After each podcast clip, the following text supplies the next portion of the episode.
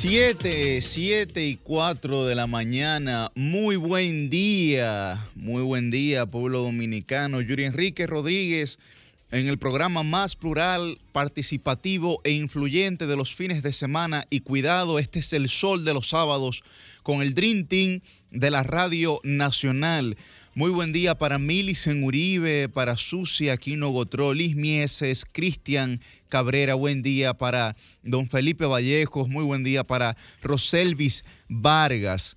Recuerden, señores, que pueden sintonizarnos a través de las diversas frecuencias de Sol 106.5 FM para Higüey y el Gran Santo Domingo, 92.1 FM para el Cibao la 94.7 FM para el sur y el este y la 88.5 FM para toda Samaná. Muchas gracias a la gente que tomó de su tiempo para el pasado sábado pues escribirnos por el fallecimiento de nuestro abuelo Jorge Lorenzo. Eh, fue un, fue un, la misma se me escribió, fue un funeral y, todo, digamos, unas hornas fúnebres muy breves, muy rápidas, muy expeditas. El mismo falleció el viernes, el mismo sábado, pues fue la exposición y el entierro y pues lo mantuvimos pues en familia, ¿no? Eh, así que le agradezco, le agradezco, le agradecemos a toda la gente que tomó su tiempo para poder escribirnos. Muchas gracias. Buen día, Milicen Uribe. Buen día, Yuri Enrique Rodríguez, titán de la juventud y coordinador de este Sol de los Sábados. Un honor poder tenerte nueva vez en cabina. Eh, nos hiciste mucha falta, pero entendimos eh, las causas mayores por las que no pudiste estar aquí. Reiterarte, Yuri, eso. Eh, yo lamenté mucho de verdad no, no poder estar contigo porque eres una persona muy solidaria, pero que sepas que toda la familia de RCC Media, de Sol 106.5 FM y del Sol de los Sábados se une al pesar tuyo y de tu familia. Gracias, Y bueno, hoy sábado, eh, Yuri, permíteme también saludar al equipo técnico, este equipo técnico que encabeza con un liderazgo de hierro, nuestra productora Jennifer Peguero. Ella es la mente maestra detrás de este gran proyecto. Humberto Hernández está ahí siempre firme en los controles, siempre nos recibe de buen humor. Sí, sí, sí. Y Joan Núñez, Llovita, que es el quien hace magia. Llovita se encarga de subir los comentarios, los análisis, las entrevistas y los debates, Yuri, uno de los segmentos favoritos al canal de YouTube. Y recordar que este programa se transmite en vivo desde el canal de YouTube de RCC Media, por ahí lo pueden ver y que estamos en Telefuturo Canal 23. Esta semana participaba de una actividad y un colega muy querido reportaba sintonía. Yuri me dice que él suele viajar mucho al interior del país los fines de semana y que lo hace en compañía de ese equipo que es el Dream Team. Así me, me, sentí muy orgullosa de verdad. No, es importante y qué bueno que la gente, que la gente pues eh, diga que nos que nos sintoniza, que reporte la sintonía. Eh, yo al igual me dicen que siempre me desplazo todos los los fines de semana, digamos, iniciando de los jueves hasta los domingos, me desplazo pues al interior en afanes y labores políticas, pues también no hay un sitio en el que yo no vaya y me digan, lo estamos escuchando los sábados. usted de los sábados, usted sí, sí, soy yo.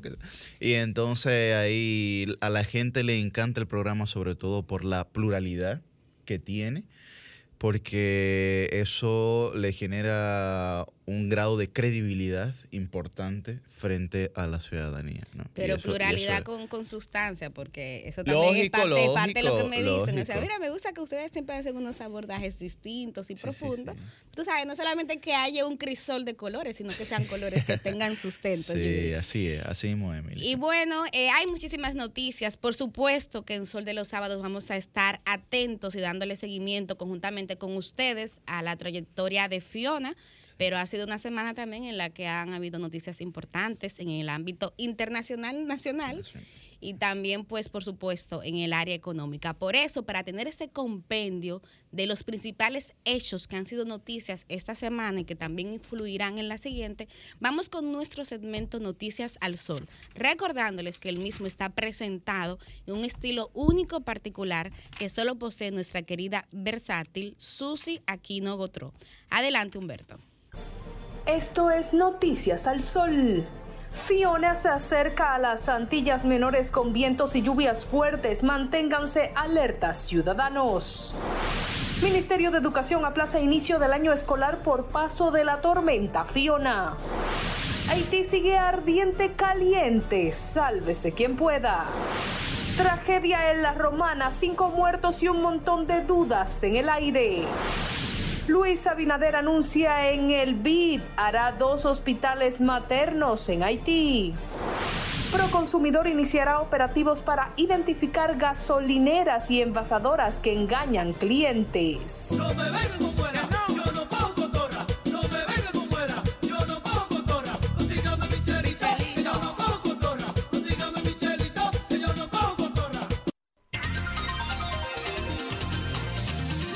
Bueno, como bien señalaba Milicen, esta semana pues estuvo cargada de diversas noticias, hechos muy noticiosos a nivel nacional e internacional. La visita del presidente de la República a la vicepresidenta Kamala Harris en los Estados Unidos de América, en la ciudad de Washington.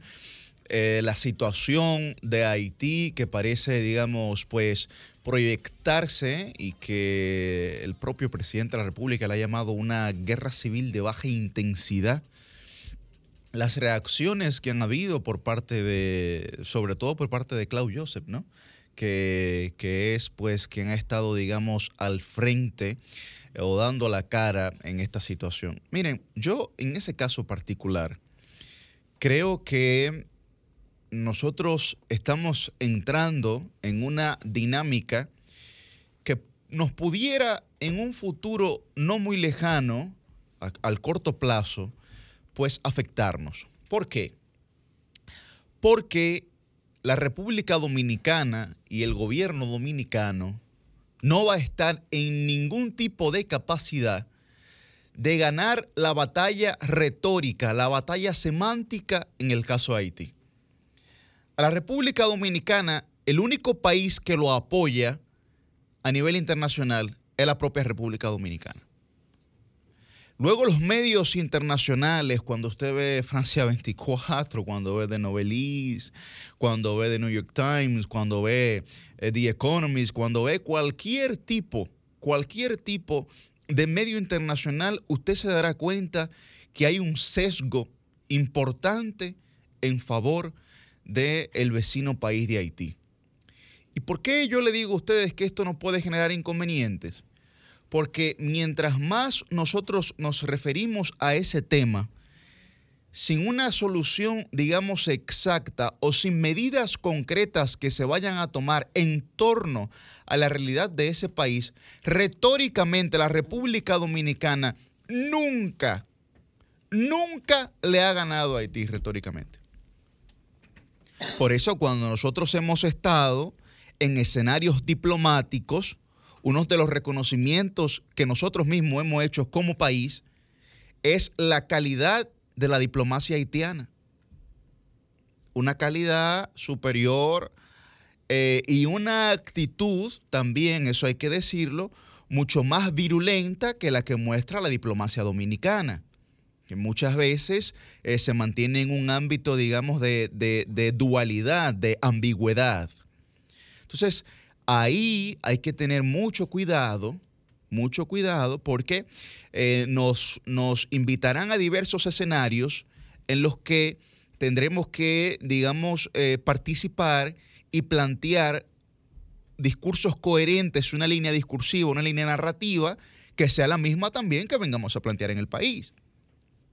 Entonces, ahí, cuando varíen esas líneas discursivas, entonces es, digamos, el espacio, el momento en el que Haití y sus representantes aprovecharán, y también la comunidad internacional, que no quiere tirarse esta vaina encima y no la quiere pegar a nosotros.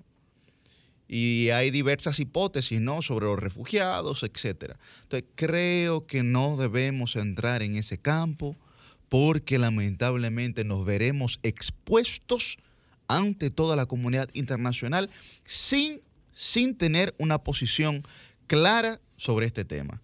no sé qué, piensan. Ya lo que pueda pasar a nivel territorial es otro tema, pero me parece que mantener el discurso diplomático, político, eh, eh, los temas retóricos y semánticos son de suma importancia para que la crisis no escale. Es el parecer eh, de lo poco que hemos podido ver en estos días.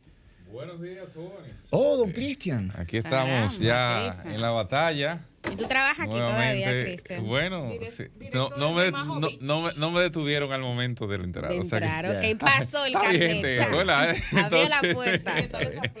Entonces, bien, bien, bien.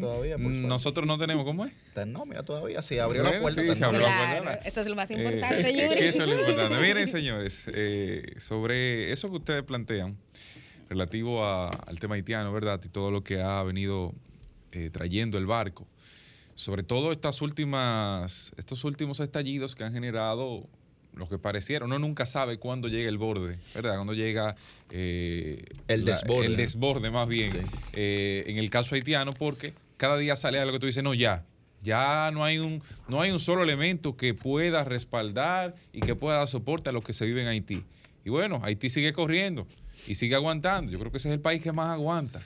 Y ayer el presidente de la República luego de una participación en el extranjero, sobre todo con autoridades estadounidenses, bueno, pone varios temas sobre la mesa, que en alguna medida me dieron tranquilidad porque de lo que se había hablado en principio era de que República Dominicana iba a aumentar cuotas de refugiados, a una serie de, elementos que siempre se, se ponen sobre la mesa, pero que el presidente no las confirmó y al no confirmarlas, pues me supongo yo... no las rechazó tampoco. Me supongo yo que no están vigentes, o sea, que no se aprobaron, que no se acordaron. Eso me supongo yo. Y fundamentalmente digo esto porque usted dirá, bueno, pero República Dominicana puede recibir refugiados. Bueno, sí, República Dominicana puede recibir refugiados, siempre y cuando no tenga sus refugiados naturales, fruto de la frontera y de las actividades que se deriven de esta zona. Y eso hay que tenerlo a mano. Ojalá que lo que se ha vivido ahora en Haití no termine repercutiendo tan directamente en República Dominicana y que de alguna forma u otra se decida eh, accionar en ese país, en ese territorio. Liz Mies y Socia Aquino Gotro, bienvenidas. Chicos, buenos días. Eh, decir sobre este tema, importante que eh, el presidente Luis Abinader siga manteniéndose firme con su posición ante la comunidad internacional. Eh, hemos visto sus declaraciones, como bien ustedes señalan, y como él entiende que hay una mejor disposición de la comunidad internacional para tratar el tema de Haití. Él reiteró que va a seguir insistiendo con el tema y que va a estar eh, comentándolo de manera insistente en estos foros internacionales. Sabemos que eh, se reunió con la vicepresidenta de Estados Unidos, Kamala Harris, que hay también unos acercamientos con eh, Justin Trudeau el eh, primer ministro de Canadá y que él sigue insistiendo sobre este tema y hablando enérgicamente sobre el mismo en estos foros internacionales. Sabemos que hay ya toda una parte del lobismo que República Dominicana, si no lo está haciendo, debería hacerlo. A veces la palabra lobismo se sataniza, creo que no, que no debe ser así, siempre y cuando esto se haga para los mejores intereses del país. Lo que pasa es que es una palabra que está tachada como de que solo lo hacen las personas que están buscando algún interés oscuro y no lo es. Entiendo que República Dominicana debe hacer una mayor fuerza. Y esto del lobismo lo mencionamos eh, que era necesario cuando se hizo todo ese atentado contra el turismo del país hace, hace unos años, no sé si recuerdan, eh, de todos esos casos que, que, salieron, de que turistas morían, etcétera, etcétera, pero a veces se ligaban casos de muchos años diferentes para como eh, aglutinarlos y tratar de perjudicar a República Dominicana. Entonces entiendo que esas son acciones que deben estar eh, firmes, que deben estar permanentes. No es solo hablar, es también acción, pero a veces es importante el discurso porque es lo primero si usted está intentando lograr acciones y públicamente no utiliza esos escenarios donde tiene una gran repercusión eh, su alocución en torno a lo que vaya a acontecer, entonces también está de cierta manera perdiendo el tiempo. Y creo que aunque falte más, es bueno este primer paso que ha dado el presidente de la República en ese sentido. Muy buenos días a todos los oyentes de Sol de los Sábados, buenos días a este gran equipo y a todo el equipo de producción. Y efectivamente, como hablaba mi colega Susi, yo creo que el presidente se ha mantenido firme con los temas haitianos y qué bueno ver que en esta, en esta actividad en la cual hizo presencia pudo venir con con, esta, con este aporte, con este beneficio para nuestro país e inclusive para la, misma República Haitiana de este dinero que se consiguió por el BID. También quiero hacer eco de que aquí nosotros también debemos de visualizar que vemos un político lamentablemente sonidista en buen dominicano, que es este señor que hasta el nombre me... Claude Joseph. No, hasta el nombre yo ni siquiera lo emito, porque a veces nosotros como medios, como comunicadores, le damos la vigencia que él anda buscando, que es buscar ese tipo de sonido que él hace. Y qué pena ver políticos... Eh, que se manejan de esa forma y precisamente mi comentario viene del día de hoy con referencia a eso y a algunos políticos dominicanos. Bueno, miren, sobre este tema de Haití, eh, creo que hay que estar muy atentos. Eh, vislumbro que esta semana que viene va a ser una semana muy decisiva para la crisis haitiana, que uno, tal como decía Yuri, no sabe cuándo llega al colapso, porque uno habla de crisis ahora, pero es que Haití vive en una crisis permanente, en una crisis permanente. Eh, hay que ver, porque inclusive el tema de Fiona, que también estaría teniendo impacto no solamente en República Dominicana, sino en Haití, eh, pudiera complicar aún más la situación socioeconómica y pudiera también acelerar ya la evidente crisis política que hay. En Haití ahora mismo eh, todos los bancos han cerrado y todos los días hay manifestaciones. Las manifestaciones que habíamos venido viendo hasta ahora eran sobre todo en la parte sur, pero ya inclusive en el norte se está peleando, se está protestando todos los días. Y hace un rato yo llamaba la atención acerca de lo que están pidiendo, que es la destitución del primer ministro Ariel Henry. Y uno dice, ok, que destituyan a Ariel Henry, él renuncia, pero entonces, ¿qué pasará?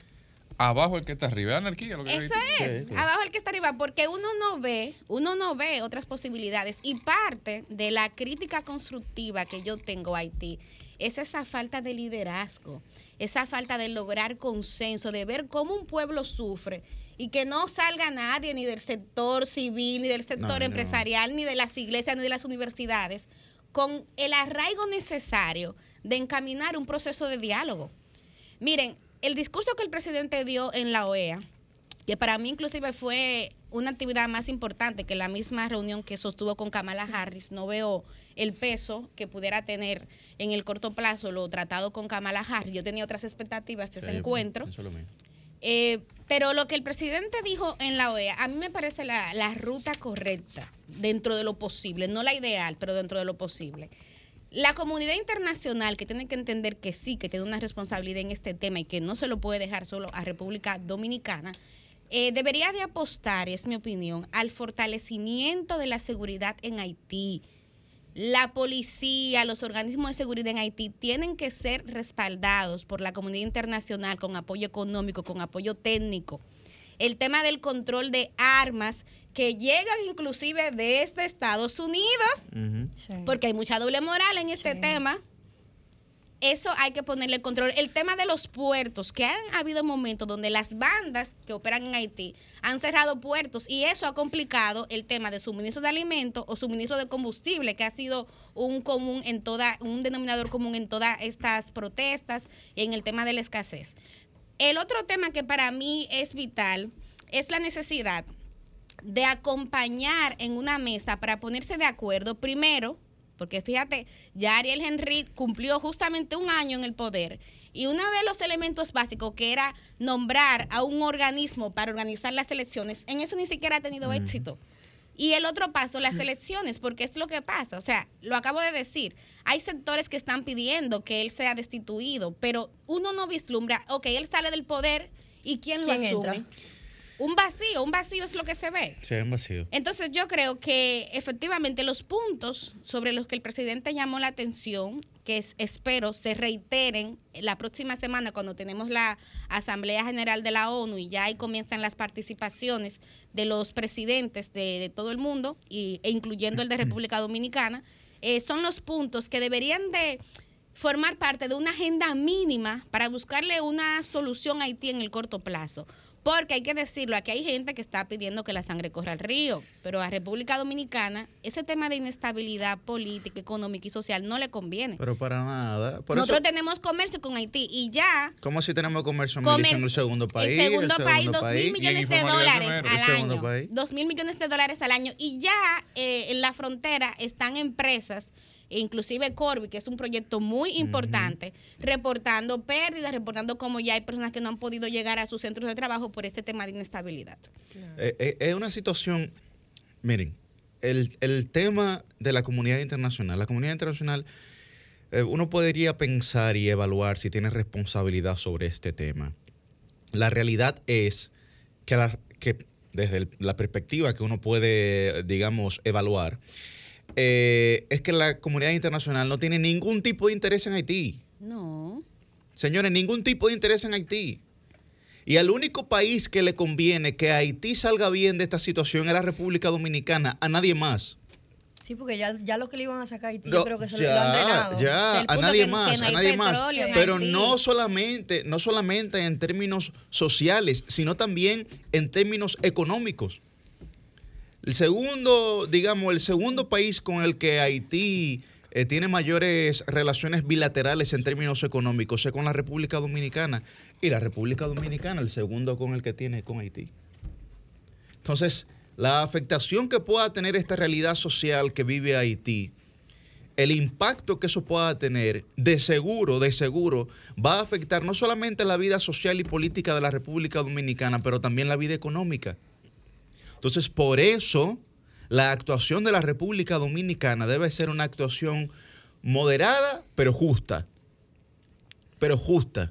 Porque cuando comenzamos con este discurso nacionalista, Pseudo nacionalista. pseudo nacionalista, porque yo en otro espacio hacía un comentario y decía, bueno, aquí mucha gente cuestiona la situación de Haití, pero no cuestiona a los empresarios que sustentan, digamos, la construcción con los haitianos o la agricultura con los haitianos. Mientras no me hablen de eso, no me hablen de lo otro.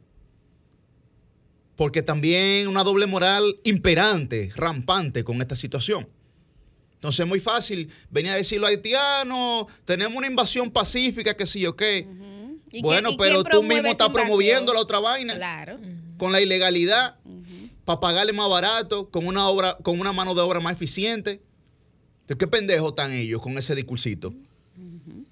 Entonces, yo creo que aquí tenemos que llamar las cosas por su nombre, ¿no? Claro. Y es importante eso, ¿no? No sé qué pensarán. Mira, eh, eh, Yuri, quería agregar algo recordando una entrevista que hicimos esta semana. Tú estuviste presente al senador por Dajabón, Así es. eh, David Sosa, y él es de la Fuerza del Pueblo. Y él estuvo comparando la situación Muy de decente, Haití, muy y, decente. así es, eh, la situación de Haití y República Dominicana como dos hermanos, porque él entiende que no debemos ser enemigos de Haití, es lo natural, es lo que debe ser, es lo que debe promoverse. Él dice que es atacado por esta posición y dijo que deben ser tomados como dos hermanos que se quieren mucho, sin embargo, el hermano que esté en necesidad, usted debe ayudarlo en su casa y no mudárselo para la suya, porque cuando lo muda para la suya trae problemas, trae condiciones de hacinamiento, dificultades económicas mayores y eh, pérdida de la armonía y conflicto en el hogar. Entonces, él eh, hablaba sobre este tema de cómo hay que buscar soluciones para que se resuelvan esto allá y que se resuelva este tema también en la frontera. Él siendo senador de una provincia fronteriza, entiende que deben ellos tener eh, su tarjeta, que ahora mismo no recuerdo el, el nombre que le, que le decía, que esta tarjeta Su, le ciudad- permita... su carnet de ciudadano fronterizo. Exactamente. Entonces, creo que decía residente fronterizo, algo Sí. así, que hay un, Habitante fronterizo. hay habitante. Habitante Esa fronterizo. palabra es la que ha traído dificultad, pero lo que plantea esta tarjeta es que ellos crucen Fue un término a hacer la equívoco por la labor. política correcta. Exactamente, crucen a hacer la labor y luego al final del día se retiren a su país. Él entiende que esto es lo que debe ser porque la situación en la frontera, por lo menos en Dajabón, se le pone muy complicada también económicamente y se le facilita cuando vienen acá a la capital y eso es lo que provoca el éxodo mayor hacia Santo Domingo de estas personas que deben permanecer como nacionales de su país porque realmente República Dominicana no puede cargar no puede cargar con, con ese bulto tan pesado que parece unas maletas grandotas de las que usted se lleva de viaje cuando se va de mudanza para son otro cajas país. de las que mandan a Estados Unidos. Exactamente. Entonces, pienso que es interesante escuchar los planteamientos de este senador que no sataniza el muro fronterizo, sino que establece que como se ha hecho es insuficiente y que no se ha cumplido con los parámetros que se propusieron, que eso es importante que, que haya que revisarlo, porque lo que le debe interesar a todo el mundo es que haya una mejor condición para todos los ciudadanos haitianos en su país. Él decía también eh, algo muy importante y es que la gente sataniza estas posiciones porque hay quienes, si se acaba el tema haitiano, no tendrían de qué vivir, ni de qué hablar, ni con qué sonar. y creo que eso es algo también a lo que tenemos que prestarle atención. Ah. No incendiar demasiado con este tema, sino buscar soluciones razonables y posibles. No seamos como la Iglesia Católica, que cuando usted va al cursillo prematrimonial, a gente que viven juntos, que se conocieron, llevando cada uno sus hijos al colegio, le dicen que para casarse con la iglesia no tenga relaciones sexuales hasta la boda, señores, pero hagan el favor. Un F5 a la iglesia. posible. Oh my God. Pero es un momento, un preludio de las horas muertas. Una doctrina, es una doctrina que. F5. Amigo, eso aunque sea el día antes, usted falle esa promesa. ¿Cómo va a ser? Muy buen día, Roselvis Vargas. Compañeros, ¿cómo están ustedes? Vi que se extiende esta conversación sobre Haití. ¿eh? Miren, y, y decir que discúlpenme si yo meto otro tema, pero quiero saludar con eso. Esta mañana cuando yo cogí mi teléfono, que vi que tenía una notificación de un mensaje de texto del COE, dijo, bueno, entró la cosa, ¿verdad? Porque como esa primera impresión que tiene uno al ver una alerta en su teléfono del COE, eh, bien por el COE, estos mensajes masivos que, están ah, mandando de, texto a la gente, ¿verdad? Roselvis, eh, pues, pues, con ese mismo tema, vamos a hablar con Miguel Campuzano, que es el subdirector de la Oficina Nacional de Meteorología. Sí. Lo tenemos. Sí, disculpa, Rosel Vila. Buen día, Miguel. Sí, buenos días. Buenos días a todo este programa Sol de los Sábados. Saludo a Yuri, Millicent, eh, Roselvi, Susi, Liz y Cristian. Eh, estamos a las órdenes para cualquier inquietud, darle algunos detalles ya desde el punto de vista meteorológico eh, a través de ustedes a la población dominicana. Muchísimas gracias, Miguel. bueno, La, la, información del momento, cuéntanos un poco cuál es la trayectoria hoy sábado de Fiona y cuándo efectivamente de continuar le estaría impactando el territorio de República Dominicana, por favor. Sí, eh, bueno, lo importante es que en estos momentos eh, Fiona ya a las 7 de la mañana en el boletín más más, más caliente, digamos así, de, la Oficina Nacional de Meteorología, eh, está ubicado a unos 200, Fiona se está ubicada a unos 235 kilómetros al sureste de San Croix, esos son Islas Vírgenes ahí al este de, de Puerto Rico. Y como punto de referencia con República Dominicana estamos tomando en los nuestros partes nacionales a 570 kilómetros al este-sureste de la isla Saona y se mueve hacia el oeste a unos 20 kilómetros por hora. Desde ayer para acá, eh, Fiona aumentó su viento a 95 kilómetros por hora y estarían faltándole para, para convertirse en huracán, eh, que son los 119, prácticamente unos eh, ya 20 kilómetros, 25 kilómetros por hora. Entonces, cuando preguntas, cuando preguntas sobre la posible llegada, fíjate, hay, hay un tema, la persona, uno siempre da eh, la hora aproximada o entre tal hora y tal hora, porque el sistema ahora mismo eh, ha bajado un poco su velocidad de desplazamiento y entonces él debe seguir bajando un poco porque está ahora circulando por un sistema atmosférico que está al norte que le produce esa desaceleración.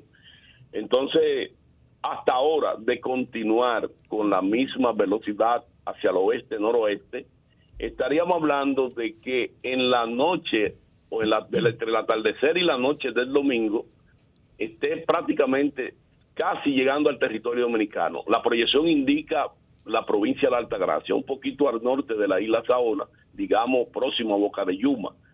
Entonces, ese, ese sistema ya para ahí iniciará su tránsito para entonces en ahí va a tardar un poco, porque entonces se está esperando que su centro pase y esté hasta toda la, noche y la madrugada del domingo, saliendo ya cerca de Cabrera, cerca de la, aproximadamente en la tarde. Digamos que hasta la mañana va a estar transitando y en la tarde estaría, estaría saliendo por Cabrera. Entonces, ¿qué pasa con esto? Que eso es eh, normal en estos sistemas que muchas veces desaceleran y entonces esa es la situación con respecto al tránsito sobre la República Dominicana.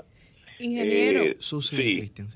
¿qué se espera? O sea, finalmente hay un tema de, velocidad, de horas que va a entrar, etcétera, pero consecuencias, especialmente para algunas zonas del país que se ven constantemente afectadas por estos fenómenos. Vimos en esta semana varias imágenes de diferentes zonas de Puerto Plata donde el mar ya ha estado tomando parte de lo que era tierra, de lo que era playa, y esto sin llegar a un fenómeno como ese. Miguel, si pudiera incluir ahí mismo, porque ya que hablábamos de la situación de Haití, que hemos estado viendo lo que está pasando allí, debiera importarnos la afectación y el acumulado de lluvia que va a haber del otro lado de la isla. Si pudiera ahí mismo, pues contarnos un poquito sobre esto. Sí, vamos a hablar, vamos a hablar de los impactos, pero me gustaría primero, ya que mencionaron el asunto de lo que pasó hace unos días en Puerto Plata. Eh, qué bueno que habla eso, que a veces se emiten alerta y está la cosa como muy tranquila. Y dicen, pero ¿y de dónde sale esa alerta? El problema de Puerto Plata fue un fenómeno muy lejano que estaba en el Atlántico y nos trae esas rompientes anormales que llegan a la costa de Puerto Plata. Eso no es la primera vez que sucede, eso ha sucedido en otras veces, hace años. Y entonces, ahora con el sistema, hay, hay, ahora vamos a hablar entonces de los impactos. Mire, eh, primero, el mayor peligro que tiene Fiona asociado son los acumulados de lluvia. Las tormentas son, y al moverse un poco lento, la descarga de lluvia puede estar más tiempo sobre el territorio dominicano. Se están esperando acumulados de lluvia entre 100 y 250 milímetros. Eso es mucha lluvia que puede originarse en ese tránsito que yo le decía de unas 12 a 18 horas pero en puntos aislados, lo que es más preocupante es que eso puede aumentar esos 100 o 250 milímetros y, llegar hasta los 400. Entonces, eso agrava la situación porque ustedes saben que hemos tenido un final de agosto y inicio de septiembre con algunos episodios de lluvia en el interior del país por otros sistemas eh, atmosféricos que han originado lluvia. Entonces, ese es el primero y eso va a originar que en esos terrenos que estén ya algo saturados, corre riesgo, primero, crecidas rápidas repentinas que se pueden producir en cuestión de cuatro a seis horas como máximo. Están las inundaciones graduales que ya la va a originar el sistema en otras zonas donde no están tan saturados esos suelos. Esos son dos impactos. Tercero, las inundaciones urbanas también. Por eso, cuando se emiten las alertas y los avisos, es para que la gente, coordinado con y, y atender las orientaciones de la protección civil, sepan lo que deben hacer para protegerse, porque lo que más nos, nos preocupa son las vidas. Entonces, dada esa situación, ONAME mantiene, y estamos hablando primero de la lluvia para luego hablar del viento, el viento y el oleaje. Los acumulados de lluvia esperados originan que nosotros emitiéramos una alerta de inundaciones, lo mantenemos vigente, y deslizamiento de tierra para la Altagracia, El Ceibo, Atomayor, San Pedro de Macorís, Monte Plata, La Romana, Santo Domingo, San Cristóbal, Sánchez Ramírez, Provincia Duarte, María Trinidad Sánchez, Samaná, San José de Ocoa, Monseñor Noel, La Vega, Azua, Peravia y Barahona. Eso este, en el día de hoy puede cambiar, puede sufrir modificaciones. Entonces, vamos con el oleaje. El oleaje ya prácticamente nosotros estamos recomendando que las embarcaciones deben permanecer en puerto, porque todavía no tenemos ese oleaje aún peligroso, porque el sistema no acaba, no ha llegado, no está tan próximo a la República Dominicana, pero las embarcaciones salen y puede ser que en el momento de regreso se encuentre con el mal tiempo. Se están esperando altura de olas entre 10 y 14 pies. Eso abarca la zona, la costa sureste, digamos, desde, desde la Romana hasta Cabo Engaño, Cabo Engaño hasta Puerto Plata Entonces, todas las embarcaciones que están ahí moviéndose tienen que estar en puerto para evitar problemas. Ingeniero, una, una pregunta ahí, ahora que menciona el tema del oleaje. Eh, nuestra productora Jennifer Peguero nos pasa una nota de que esta mañana, cuando venía hacia la emisora, vio varias personas caminando en el malecón. Normalito. Mm. ¿Esto ahora mismo es prudente o es mejor postergar estas actividades eh, físicas? Mm, no, no. Por ahora, en la posición que está Fiona, que está ubicado, como yo decía al principio, al sureste de San Croix, la circulación, imagínese un reloj dando vuelta contrario a la manecilla del reloj. El viento está girando así en Fiona. Estos sistemas giran aquí en el, hemisferio norte, contrario a la manecilla del reloj. Entonces, ese viento ahora que va a soplar en la República Dominicana durante el día de hoy y parte de mañana, todavía entrando, acercándose eh, eh, eh, a la a todavía hasta la noche del domingo, hasta la noche del domingo, el viento va a estar de la componente noreste, ese, ese viento de componente noreste que la va a producir la circulación de Fiona, la gente va a ver probablemente en la zona del Mar Caribe aquí, la va a ver como que se puede hasta caminar a pie, planita. Ahora bien, ahora bien, no es lo mismo cuando esté ya internándose por el Ceibo y Alto Mayor, que entonces el viento comienza a girar y se produce entonces el cambio del viento que va a ser del suroeste, suroeste luego sur. Eh, imagínense el reloj dando vueltas. Entonces, contrario, cuando ese viento cambia, entonces ahí, la zona que yo señalé desde la romana, podemos extenderla para fines marítimos hasta aquí la capital y hasta San Cristóbal, que comience ese oleaje a picarse. Entonces ahí la persona, por favor, que he visto la gente, van a ver todo, ellos piensan que eso es un espectáculo. Entonces... Y a grabar, y a grabar. Y a grabar. Entonces, otra cosa que no quiero que se quede de comentar en el programa. Nosotros, los servicios meteorológicos, hablamos de la posición del centro lo que interesa en este, en este caso eh, no es que la gente esté atenta por dónde que está ubicado, porque lo principal es el efecto, como ustedes preguntan, ¿qué va a originar? Y muy buena pregunta para que la gente entienda eso. ¿Qué de esto puede alcanzar a Haití, ingeniero? Que no se le quede. Haití, te voy a hablar ahora, pero déjame terminar la idea. Brevemente, ingeniero, sí. Sí, ¿qué sucede? ¿Qué sucede? Fiona es un, lo que nosotros decimos los meteorólogos, una tormenta asimétrica, es decir, que su distribución de nubosidad no está confinada a su centro. La, actividad de nube está de, más hacia el norte, este y sureste. El centro está adelante, el centro casi no tiene nube. Entonces la gente, cuando hablemos que está el centro en el canal de la Mona, para poner un punto específico, un punto eh, ficticio, o probablemente, es la persona comienza a decir que dónde están las lluvias. Entonces, las lluvias pueden ser que lleguen con respecto al centro un poco más retrasadas. Ah, porque la gente comienza a criticar y a decir, pero ¿y la lluvia dónde están? No, no, no, es que eh, depende del tipo de, ciclón tropical y este ciclón es de ese tipo. Entonces, la lluvia pero, pero usted decía hace un momento, ingeniero, y yo me preocupé hablaba de huracán, de la posibilidad de ah, que Fiona llegue a República Dominicana ya no siendo una tormenta, sino un huracán. Bueno, mira, mira, mira.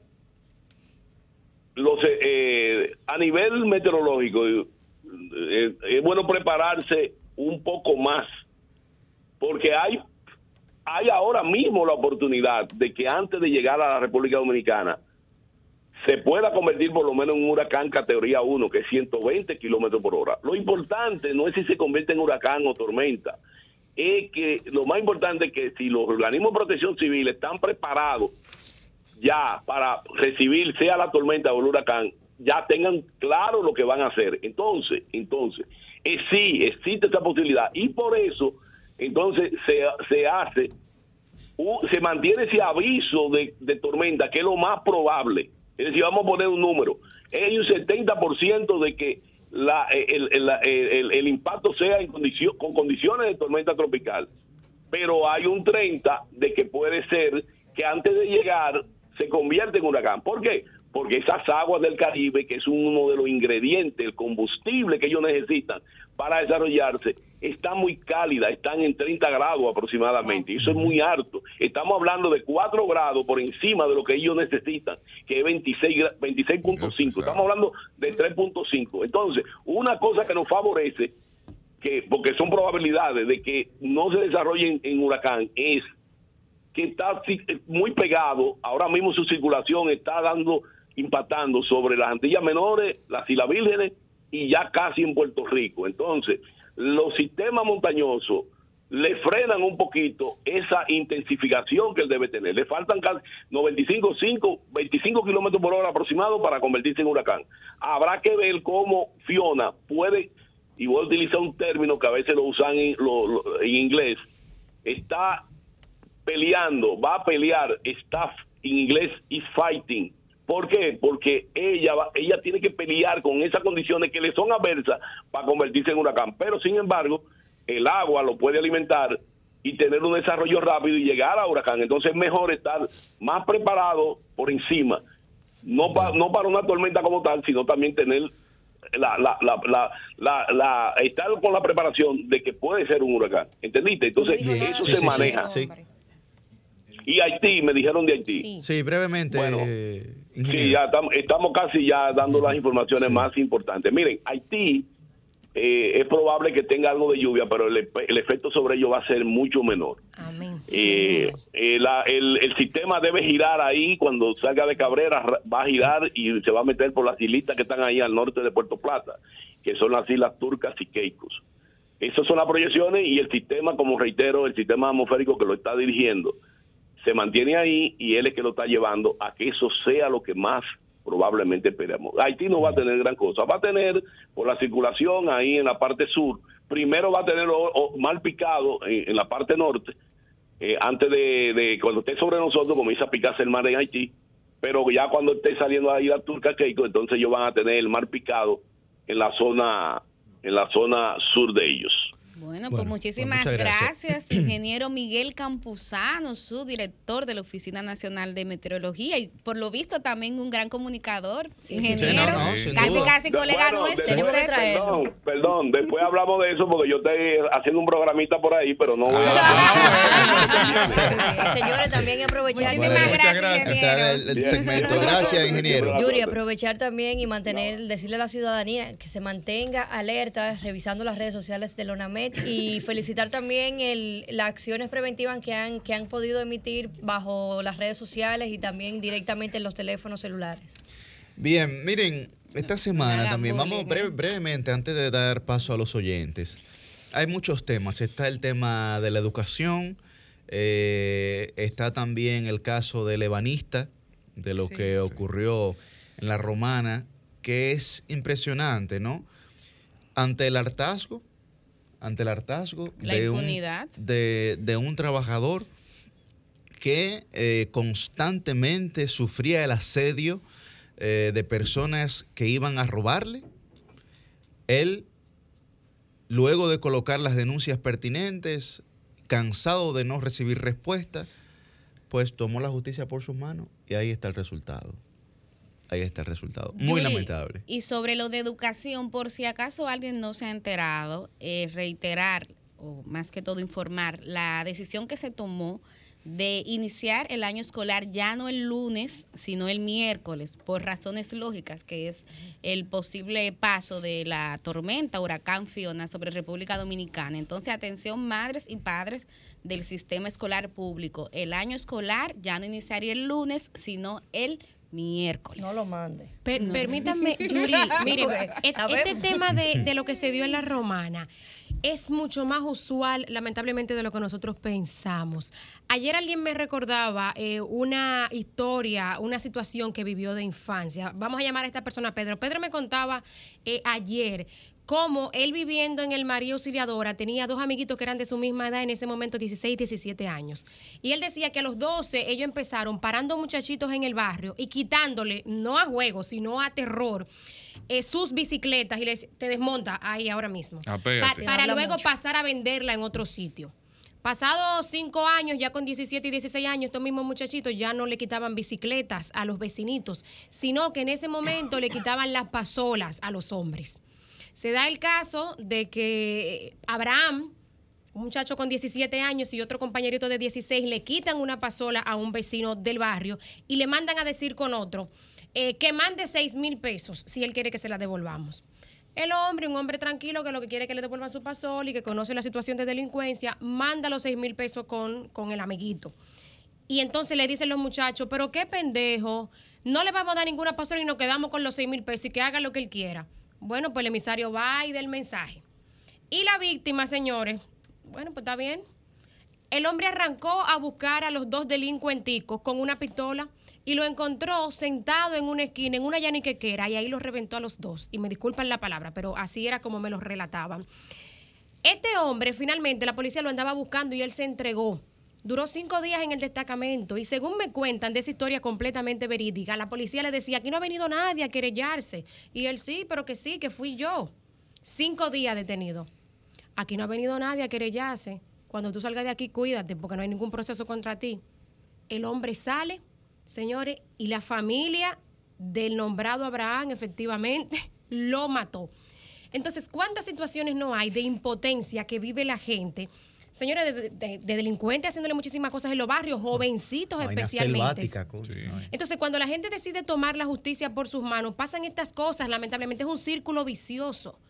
Entonces, miren, qué penoso, y lo escribía yo ayer en mi cuenta de Twitter, cómo, bueno, habían algunos colegas bromeando en, en la noche, indignados por lo que estaba haciendo el ebanista, algunos periodistas en, en las redacciones que decían, óigame, la, la policía que acabe con esa situación y que maten a ese hombre, era lo que mucha gente pedía, porque era el que ya había herido a varios policías y había matado a otros dos.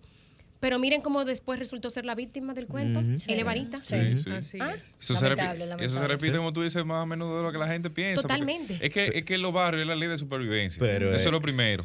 Y hay un tema de que la falta de autoridad y la falta de... el De acceso a la impunidad, justicia en la fiscalía a la- barrial, todo, o sea, eso es. todo eso se acumula. Y cuando tú, y cuando tú ves, estar- hermano, eh, no es un tema de que tú quieras hacer esto o no aquello, es un tema de lo Ministerio que... Público, es lo de destacamento, que es el elemento Sí, más básico que sí. no le hacen Oye, caso. Que es un tema de que a fin de cuentas no es lo que tú quieras hacer, no es lo que no, no es lo correcto, porque tú vas y cum- cumple los procedimientos que la ley te ordena. El Ahora, si no hay un resultado, si no hay un resultado, ese resultado tú lo buscas porque tú te sientes incómodo y tú te hartas un día. O sea, hay gente que cogió de zamba y que lamentablemente eso ocurre en los barrios, sobre todo.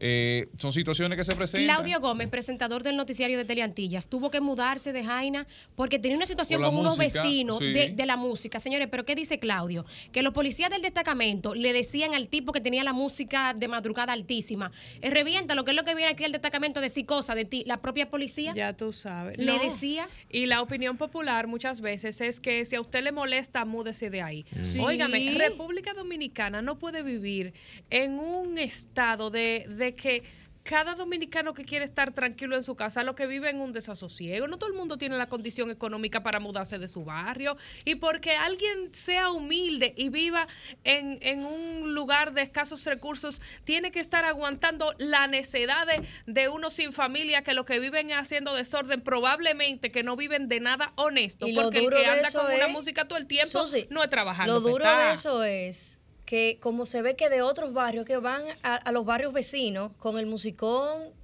pendejo, Sí, sí, sí, y sí. perdónenme la palabra, la verdad es que, y en eso hay que, le voy a decir algo, la policía ha hecho una labor, por lo menos aquí en la circunscripción número uno, porque particularmente he recibido muchísimos casos, me he juntado con muchísimas juntas de vecinos, y la policía está presente, pero es que la gente no coge cabeza en este país. No. Vámonos, vámonos con la agenda entonces, vamos a escuchar a los oyentes. A ver qué pasa. Comunícate 809-540-1065. 1-833-610-1065 desde los Estados Unidos.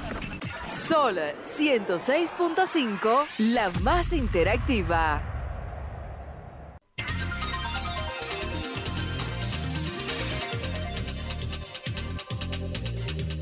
Buenos días, su nombre y a dónde está el aire.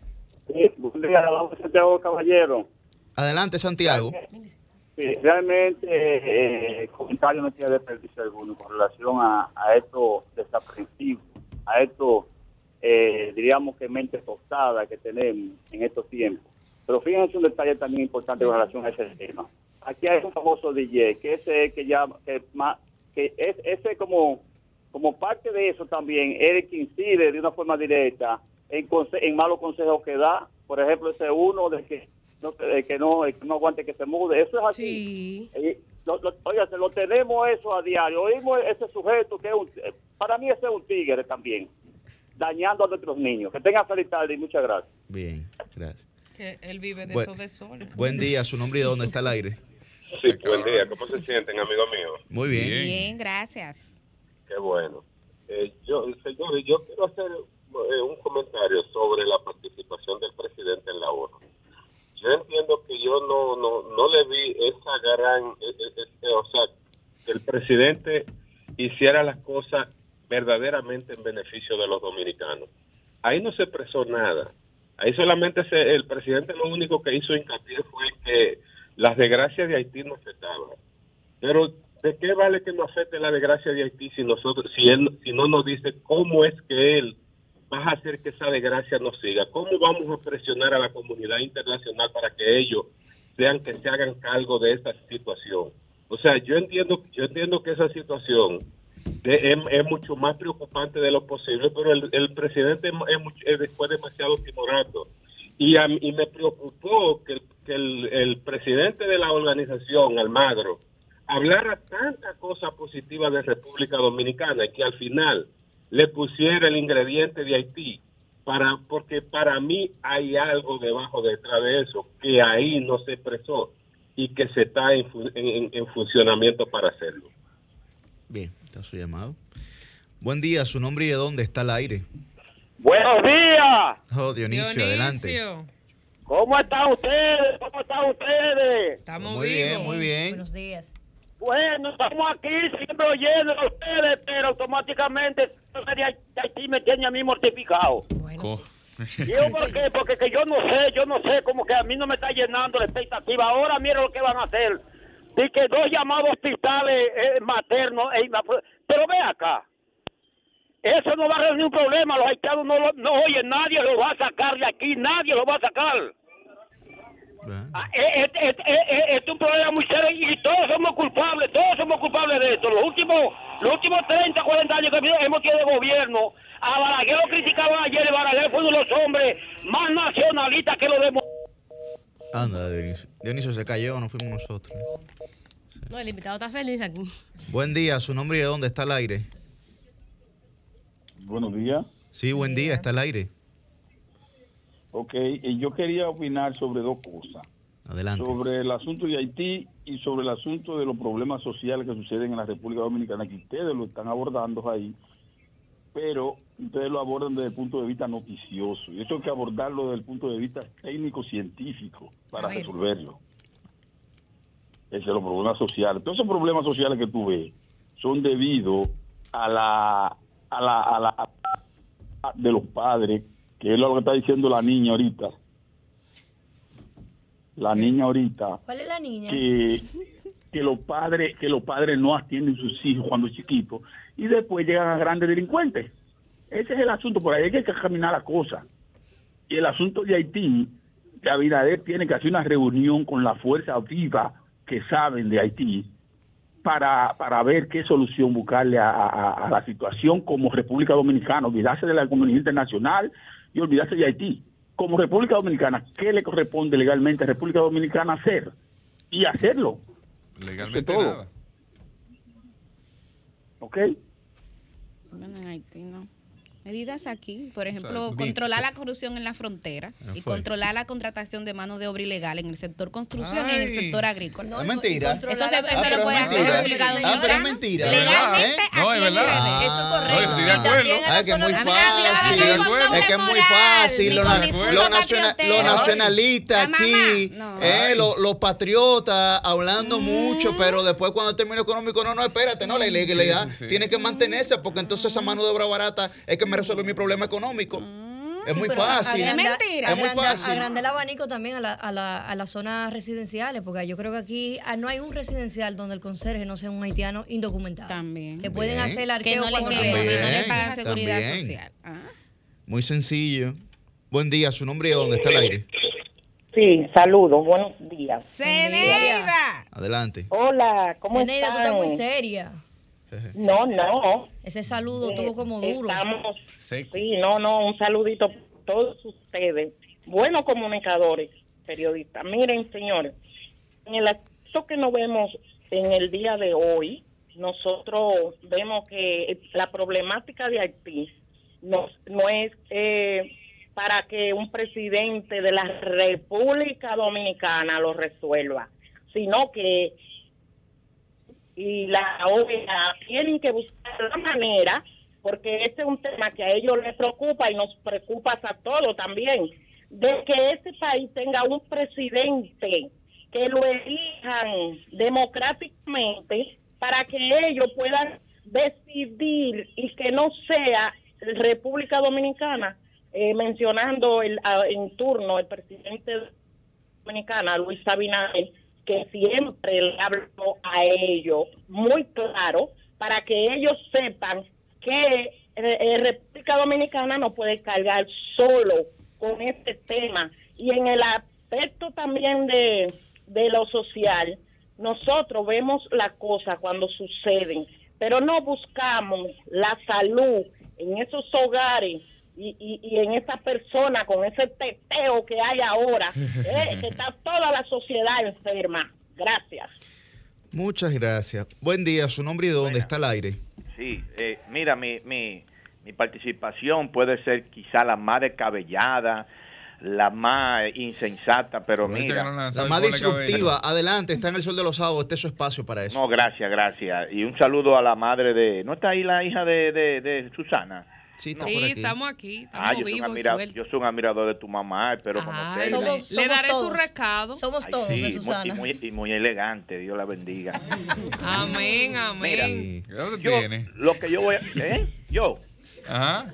Yo, yo estoy cuarentón, pero yo doy la batalla. Está no vivo, está preocupe, vivo todavía. no, no hay batalla que librar. No, No, eso está tranquilo. Adelante, adelante, adelante. criados, los cibaeños, tú sabes. Mira, Está la mano, Susi. eh, ustedes van a No, decir mi que- papá está vivo todavía. Sí, sí. No, pero uno espera. Doña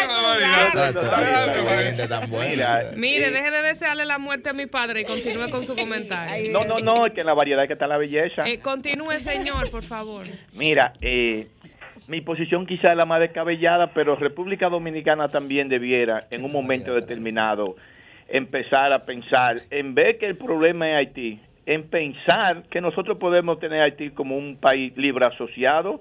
Nosotros debiéramos también pensar cómo estratégicamente también nos ponemos de frente y entramos a Haití. En un momento determinado vamos, porque es que Haití, Haití no, nosotros estamos llamados a entrar a Haití, a asumir Haití, sea hoy, sea mañana, con las condiciones que sea, pero es- esa, esa es el, ese es el final. Nosotros entrar a Haití, definitivamente un país libre asociado de nosotros, esa es la solución final. Muchas gracias. No, no. Dijo que iba a ser disruptivo así. No, yo voy a ser descabellada, pero Hay, que decir las cosas. eh, vamos, vámonos con esta llamadita. Buen día, su nombre dónde está el aire. Sí, Valentín Rosario de Orlando, Florida. Adelante, Orlando. Sí, eh, lamentando mucho el problema de Haití que está pasando en Santo Domingo.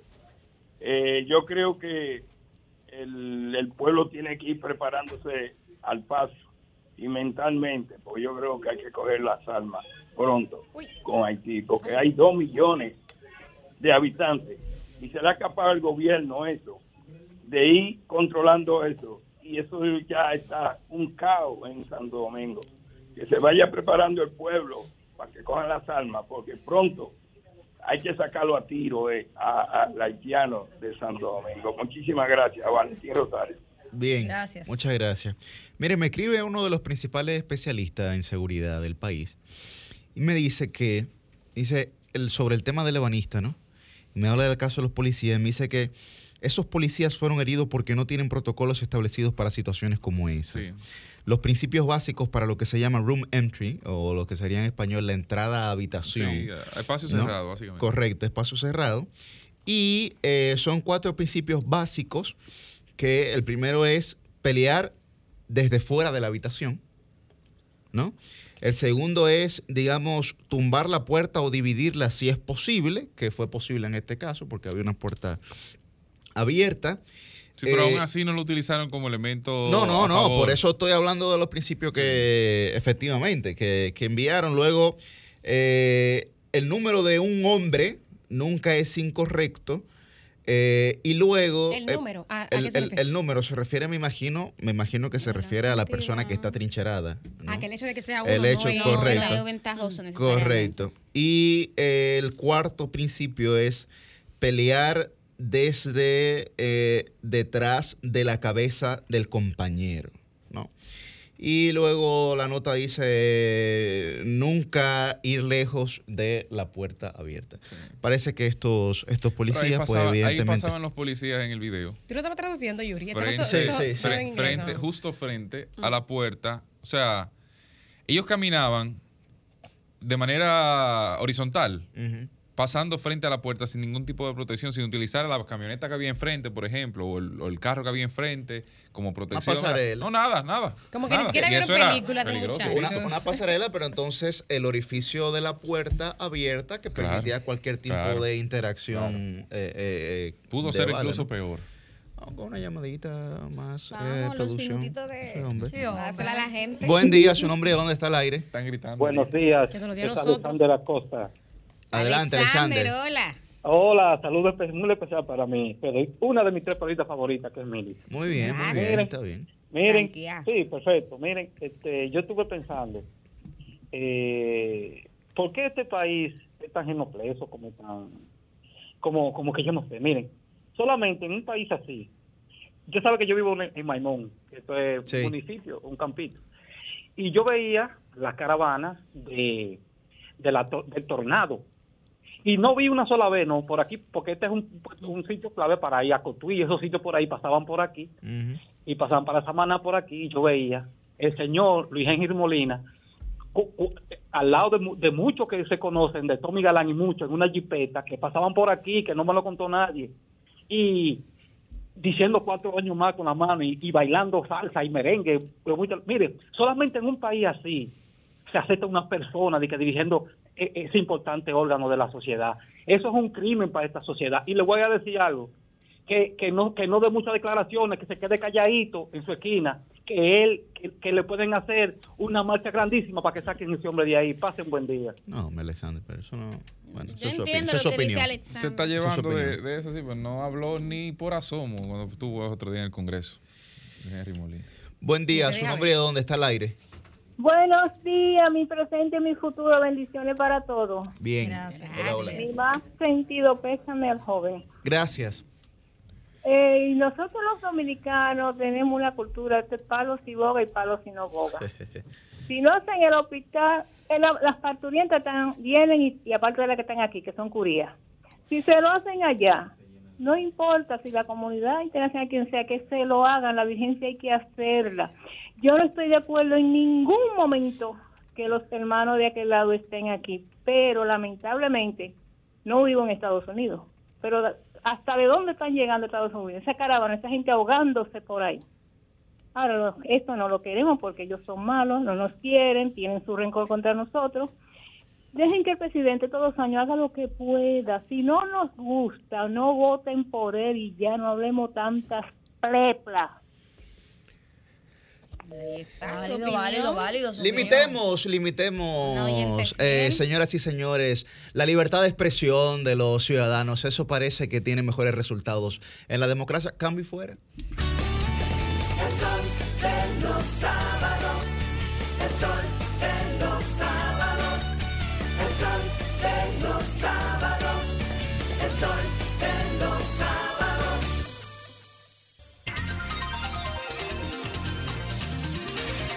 Bueno, pues a las 8 y 11 de la mañana tenemos nuestra primera entrevista del día de hoy. Con nosotros está el buen amigo Yatzel Román, especialista eh, en temas internacionales que, eh, pues, nos había dejado en el abandono.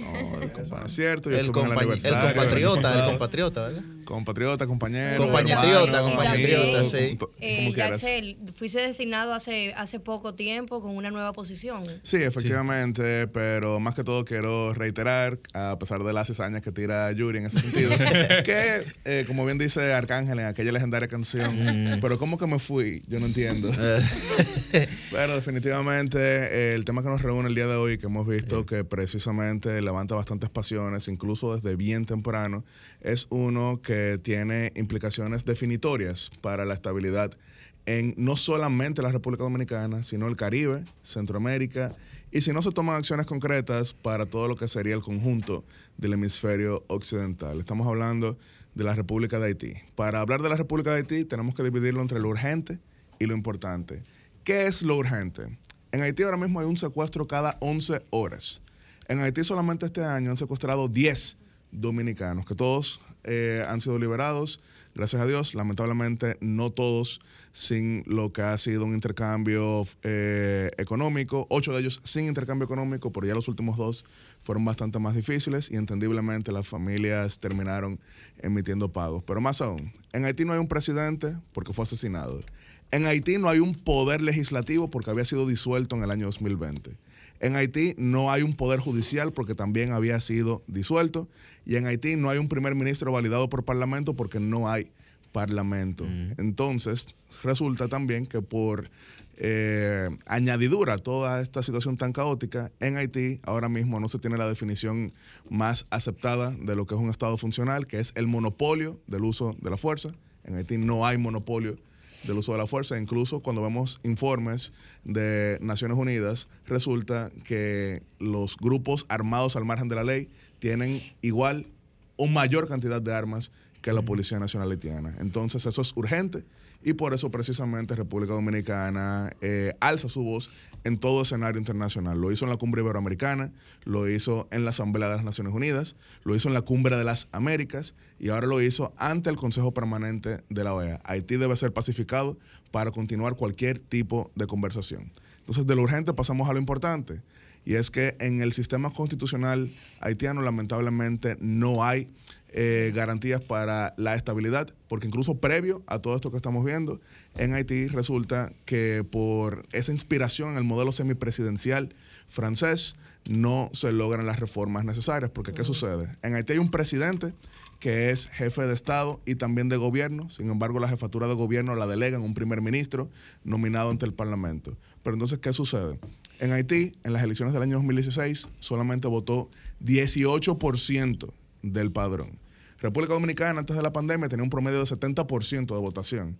Guatemala, que fue el país con menor participación previo a la pandemia, tenía 40% de participación. Haití 18%. Es decir, si un presidente gana con 52%, eso es 9%. Pero una oposición que logra 10%, ¿a quién representa? Su mamá, su papá, sus vecinos. Pero tiene presencia en el Parlamento y puede bloquear al, al primer ministro. ¿Y qué pasa si no hay un primer ministro validado por Parlamento? El gobierno no tiene iniciativa legislativa. ¿Y qué pasa cuando el gobierno no tiene iniciativa legislativa? No puede presentar proyectos de ley. ¿Y qué pasa si no puede presentar proyectos de ley? ¿Cuál es el principal proyecto de ley que presentan los gobiernos cada año? El presupuesto. ¿Y qué pasa si no se aprueba presupuesto? Que no pueden desembolsar los fondos de contrapartida para ayuda internacional. ¿Y qué pasa cuando un país como ese no recibe el desembolso de ayuda internacional? Pues buena parte de lo que estamos viendo. Así que también hacen falta serias reformas. Pero esto solamente como introducción. Lo cierto es que Haití ha vivido una gran cantidad de momentos difíciles. Recordaremos la caída de los Duvalier en los años 80, las dos caídas de Aristide en 1991 y luego 2004, el terremoto en el año 2010 y ahora pues la cooptación por las pandillas que se han confederado, las principales en Puerto Príncipe, nueve de ellas, en un grupo que llaman la G9, que por primera vez trasciende lo que es la influencia política y lo importante es que estos bandidos no tengan un asiento en las mesas legítimas de negociaciones. Eso como introducción. Jackson y luego Liz. Román, eh, bueno, que hasta hace poco fue viceministro de Asuntos Consulares de aquí de República Dominicana. Sabemos que eh, tu opinión y tus declaraciones tienen bastante peso.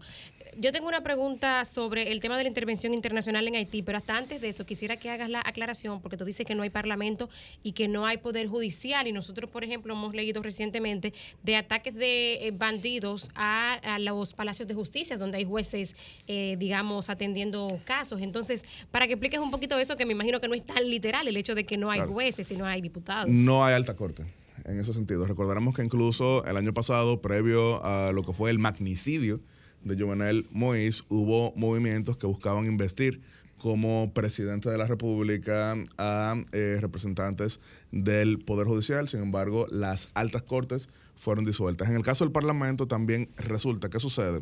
Haití es un, eh, es un país inspirado en el semipresidencialismo francés, como bien hice la referencia, pero no logró hacer elecciones legislativas antes de que venciera el mandato por el cual habían sido electos los diputados. Cuando se vence ese periodo, entonces el gobierno en ese momento interpreta que ya no tienen ese nivel de legitimidad, sino que ahora entonces el presidente Moïse podía gobernar por decreto. Así que sucede que algunos representantes todavía tienen mandato, por ejemplo, hay un, eh, un senador que considera que todavía tiene mandato y también quiso proclamarse presidente de la República, pero no fue posible.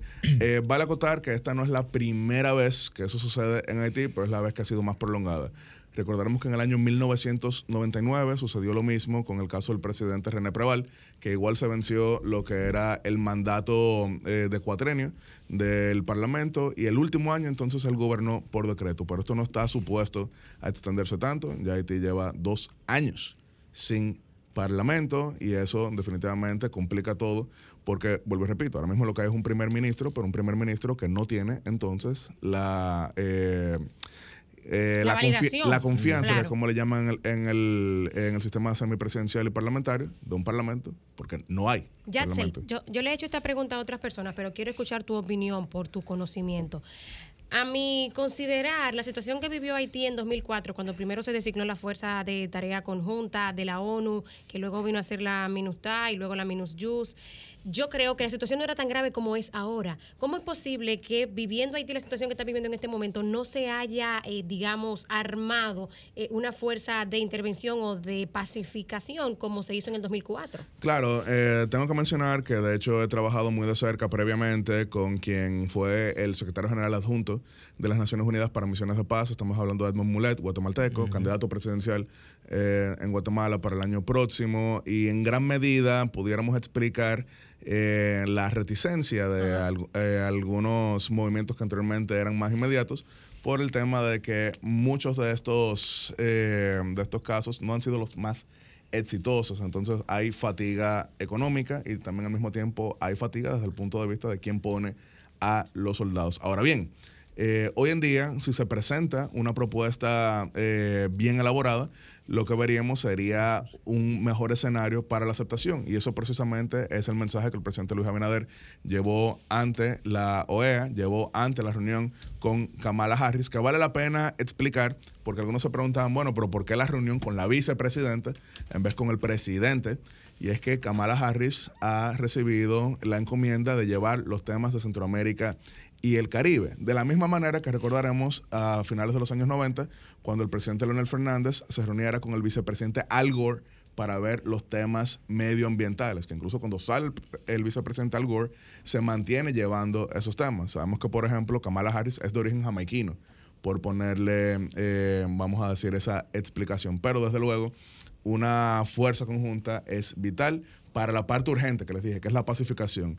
Para sentarse en la mesa y ver cualquier tema futuro, eh, el primer paso es la pacificación. Ahora bien, eh, la referencia que acabas de hacer, que haría también precisamente Edmond Mulet, eh, incluso lo trajimos en el año 2019, en, en noviembre, cuando la situación parecía que estaba peor que nunca, y sin embargo ahora está también peor, eh, peor que nunca, es en el sentido de que vale la pena reevaluar cuáles son las funciones de estas misiones, principalmente en Haití, de modo que no suceda lo que acabas de mencionar, que es que situación de violencia, llega la misión, la misión pacifica, la misión se, Se va, va, claro. y retorna la violencia. ¿Qué es lo que estamos viendo? Yatzel, hemos visto el cierre de la presencia consular de eh, una gran cantidad de países. No sé si queda todavía alguno eh, presente en Haití. ¿Qué implica esto para la movilidad de los ciudadanos que se trasladen legalmente eh, procedentes de ese vecino país? Y eh, si no me equivoco, tú me corregirás, no sé si ellos tienen la posibilidad en este momento de adquirir o renovar sus pasaportes en caso de que deseen hacerlo. Claro, eh, vale la pena aprovechar este espacio para reiterar algo que anteriormente me tocaba a mí, ya no, sin embargo, como ciudadano comprometido con lo que es la integridad física eh, de cada uno de nuestros compatriotas, quien no tenga una razón de peso fundamental para ir a la República de Haití, la recomendación es que no viaje, repito, en Haití hay un secuestro cada 11 horas, hay quienes dicen que es cada dos horas por el hecho de que no todos se reportan de inmediato. Y han sido 10 dominicanos secuestrados este año, de los cuales repetí. Eh, ocho de ellos logramos la libertad sin eh, intercambio financiero, pero hubo dos que ya eso no fue posible. No porque el Estado dominicano de ninguna manera pagara, sino porque los familiares eh, cayeron en ese nivel de desesperación tras un mes de secuestro. Ahora bien, como, como acabas de mencionar, España, Francia y varias otras presencias diplomáticas y consulares han cerrado eh, momentáneamente lo que son sus operaciones por el hecho de que la eh, cantidad de protestas estaban aumentando y varias de ellas, es importante mencionar, no tienen que ver directamente con la situación pandillera que conocemos, sino por otros tipos de motivos, como lo es el caso eh, de que no, se, ha- no se han hecho elecciones por razones que conocemos. Si mañana hay elecciones y no se ha pacificado Haití, pudiera haber una injerencia muy directa de los grupos armados. También está el hecho de que el costo de la vida en buena parte del mundo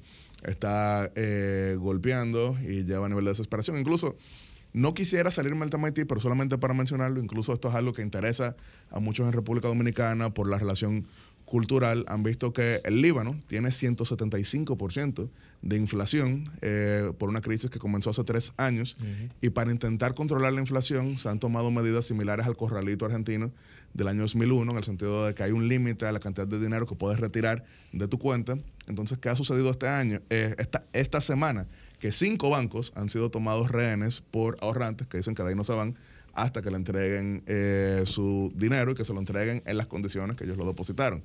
Por ejemplo, ayer hubo uno que tomó un banco porque su cuenta, eh, su cuenta es en dólares y le dijeron que le pueden garantizar el 70% de sus ahorros, pero en moneda local, es decir, devaluada. O sea, solamente haciendo referencia a lo que está pasando en muchos lugares por el tema de la inflación en ese orden, que ahora mismo nadie está libre de ello en distintas medidas.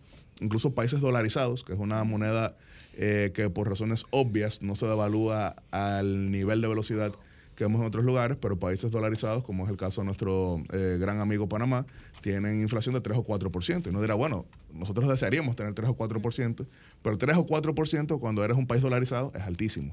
Solamente haciendo esa referencia de que no todo lo que pasa en Haití es por el tema de la violencia. Ahora, el tema de la violencia es lo más escandaloso. Sí, perdón, pero me refería a los ciudadanos eh, haitianos que deseen adquirir su pasaporte o salir eh, debido al cierre. Ciudadanos haitianos. Exactamente, que Bueno, deseen salir legalmente. Porque Sí, hay pero- Embajada que han cerrado México, Francia, Exactamente. España, la Dominicana. Claro, con el tema de pasaportes vale la pena toma- eh, tomar y en de, cuenta y que de eso- su acceso a ellos mismos a obtener un pasaporte o renovar el mismo. Sí, el tema es que los pasaportes son las autoridades haitianas que los emiten. eso, no, eso no tiene que ver con las embajadas. Sí, Ahora, sí, si estamos- entiendo, pero no sé si, como te, pre- te decía en la Visas. pregunta, si están cerradas eh, Pero son eh, embajadas esas oficinas de ellos para obtener sus La de- pasaportes. ella se refiere a la de ellos mismos. Exactamente. No, no, eh, eh, la Si tienes conocimiento sobre las Sí, sí. instituciones de expedición de Sí, pasaportes. sí, pero eso, solamente aclarando, no lo emiten las embajadas. Eso, Sí, sí, son sus direcciones de pasaportes. Sí, siguen abiertos. Ahora, quizá la pregunta que está haciendo es si, teniendo ya pasaporte, pueden entonces aplicar para visas mientras estén cerrados. No, incluso por ponerles un caso, eh, sabemos que en estos días, por las preocupaciones en torno a Fiona, el consulado estadounidense en Santo Domingo, pues movió citas Sí. de que tenían, por ejemplo, para este lunes, para el jueves por los tres días que pudier- eh, pudieran ser un tanto inconvenientes. Así que si tienen pasaportes, tendrán que esperar a que vuelvan y abran. Que, repito, esto no es fuera de lo común en ese país cuando fue el asesinato de Jovenel Moïse el año pasado. Igual durante unos cuantos días hubo cierre de operaciones. Si cierra la embajada como cerró, también cierra los consulados, los dominicanos. Eh, sí, serán los cinco consulados, pero no, no siempre es lo mismo porque, por ejemplo, sucede que los consulados de República Dominicana están en Zapitre, están en Belader, están en Cabo Haitiano, eh, están también, por ejemplo, en Juana Méndez, en adición a Puerto Príncipe. Entonces, no todos reciben los mismos embates. Por ponerles un caso, Juana Méndez, como bien saben, eh, está en la frontera, que suele estar bastante eh, Relativamente. en comparación con Puerto Príncipe. Pero en este caso estamos viendo una situación nacional. Están cerrados los, El- los cinco entonces, en este momento. En este momento. El, ya sé, el tema económico en Haití, una de las quejas que se exponía ah, en la participación que hubo en Estados Unidos era, caramba, a Haití le hemos dado muchísimo dinero, no lo exponía la parte dominicana. Eh, le hemos dado muchísimo dinero, sin embargo, eh, ese dinero nunca se pudo utilizar una parte, otra que iba a inversión no retorno, eh, que- de no No retorno. Eh, tampoco pudimos desembolsarla porque no cumplieron con los requisitos que se necesitaba y eso se suponía que era parte de un proyecto que luego del terremoto fundamentalmente se tenía en Haití pensado. Ahora hay la posibilidad de que con algún tercero de por medio administrando ese dinero que no obedezca a ninguna autoridad de Haití, luego de que se restaure la paz, haya elecciones, haya una nueva autoridad eh, señalada en, ese país, que se pueda aplicar, que comience a llegar inversiones estatales de otro país, o sea, más que nada, no inversiones empresariales, no, eh, eh, aportes para la organización de ese país. Bueno, por eso hacía la referencia a lo urgente que es lo importante. Urgente, pacificar. Lo he mencionado cinco veces, pero porque Sí, quiero, por que, quede- quiero que quede claro el mensaje. Después lo importante que es lo que acabas de mencionar, que es el tema de gobernanza. Porque eh, resulta que no vale para prácticamente nada que se dediquen 13 mil millones de dólares si no hay una administración clara, si no hay un plan claro y si no hay metas claras de lo que es eh, la puesta en curso de, de estos programas. Porque por poner un caso, ustedes recordarán que en el año 2001 eh, la revista Foreign Policy había hecho un reportaje bastante lúgubre sobre lo que acontecía en Colombia, por ponerles un ejemplo. Sin embargo, Colombia, en el gobierno del presidente Pastrana, logró entonces la adjudicación de los fondos eh, llamados el Plan Colombia, que continúa entonces eh, el gobierno del presidente Uribe, y Colombia pasó de tener 75 muertes violentas por cada 100.000 en el año 2002 a después tener 27 muertes violentas por cada 100.000 en el año 2010, que sigue siendo alto, pero en comparación con lo que Claro, había parte. anteriormente. Ustedes recordarán que hubo una época en que decir, eh, bueno, me voy a Colombia era rezar un Padre Nuestro, y hoy en día decir me voy a Colombia, probablemente todos, eh, todos dicen llámame contigo. Y eso cambió de manera considerable, pero precisamente porque hubo un acompañamiento, hubo metas claras y hubo un Estado que aplicó lo que eran los criterios para esto. Lamentablemente en el vecino eso no ha existido, así que eso eh, conlleva serias reformas y conlleva un análisis profundo de cómo se utilizarían eh, esos fondos para precisamente lograr la confianza de los donantes. Ustedes recordarán que el encabezado también lúgubre del New York Times en julio del año pasado, posterior al asesinato de Jovenel Moïse, era, y lo repito, aunque fue muy contundente, 13 mil millones de dólares a la basura. Eso eh, asusta a cualquier donante y es por eso precisamente que las reformas son necesarias para la administración. No quisiera decir aquí cuál, eh, cuáles son las opiniones en ese orden, sin embargo lo importante y es lo que lleva a República Dominicana a aprovechar todos estos escenarios es porque eh, con un Estado en disolución salimos perdiendo los dominicanos, con un Estado mínimamente estable salimos ganando los dominicanos. Yatzel, el tema de Haití en la Asamblea General de Naciones Unidas, el presidente dominicano tiene previsto una locución para la próxima semana.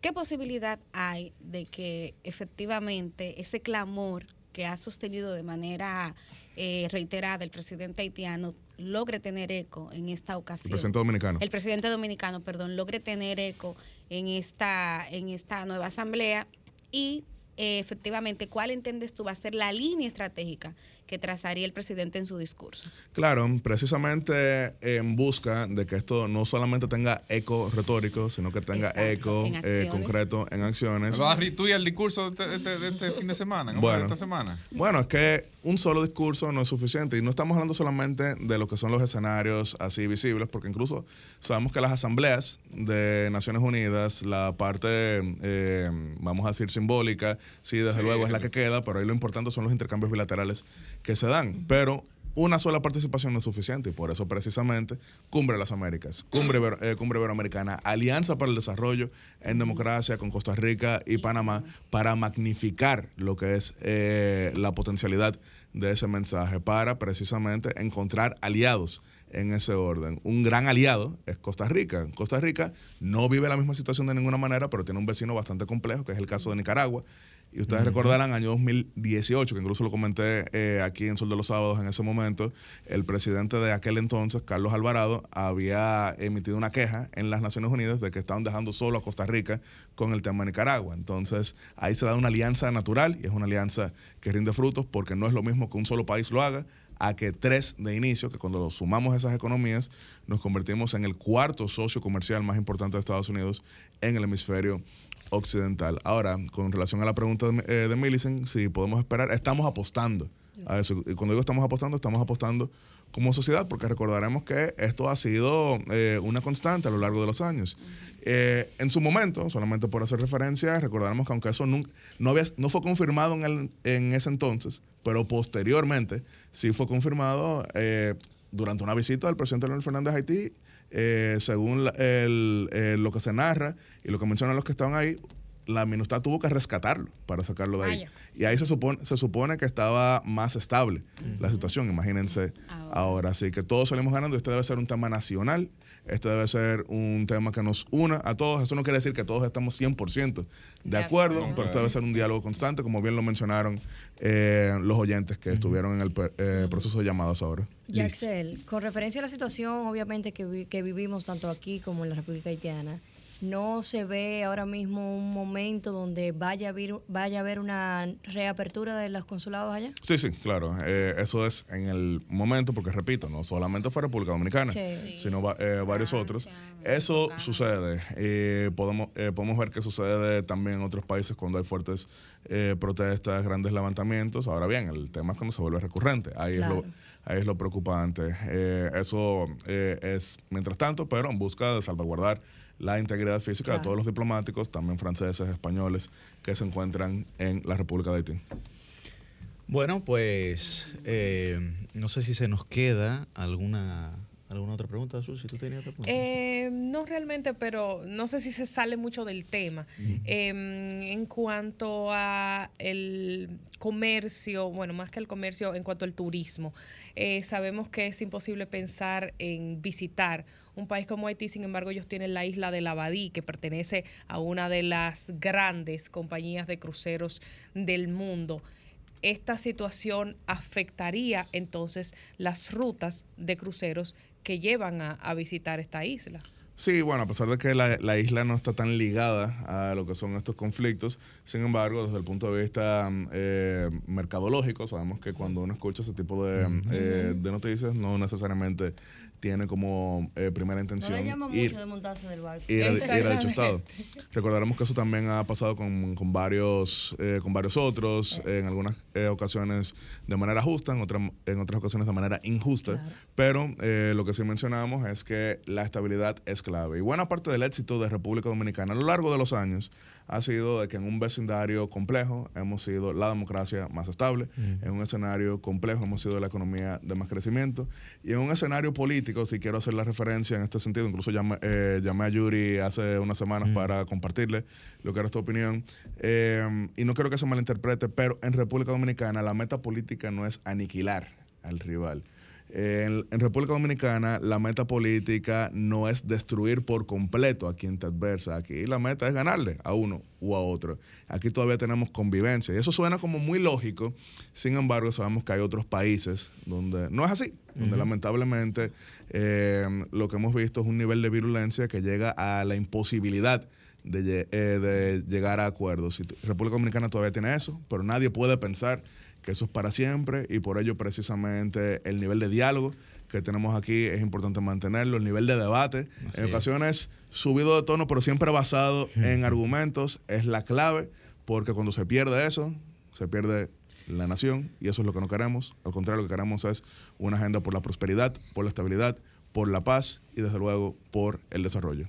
Muchísimas gracias, muchísimas gracias a Yatzel Román, especialista en temas internacionales, que el día de hoy pues, nos ha dado mucha claridad sobre el tema haitiano y las, las repercusiones que esto pudiera tener para la realidad dominicana. Muchísimas gracias, Yatzel. Cambio fuera.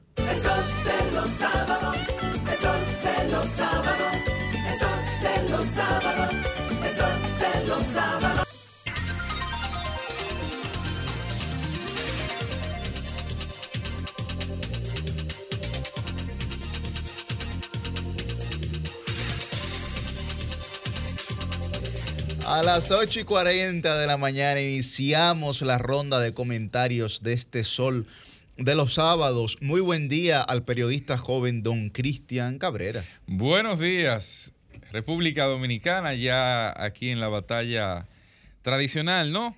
Que por supuesto debemos dar cada día. Miren, la Asociación Dominicana de Aviación General hace un llamado a propósito del paso de la tormenta Fiona a las autoridades para que dos cosas, construyan más hangares para poder tener espacio para, ¿verdad?, el almacenamiento o el garage, vamos a decir así, de los aviones que habitualmente operan en República Dominicana.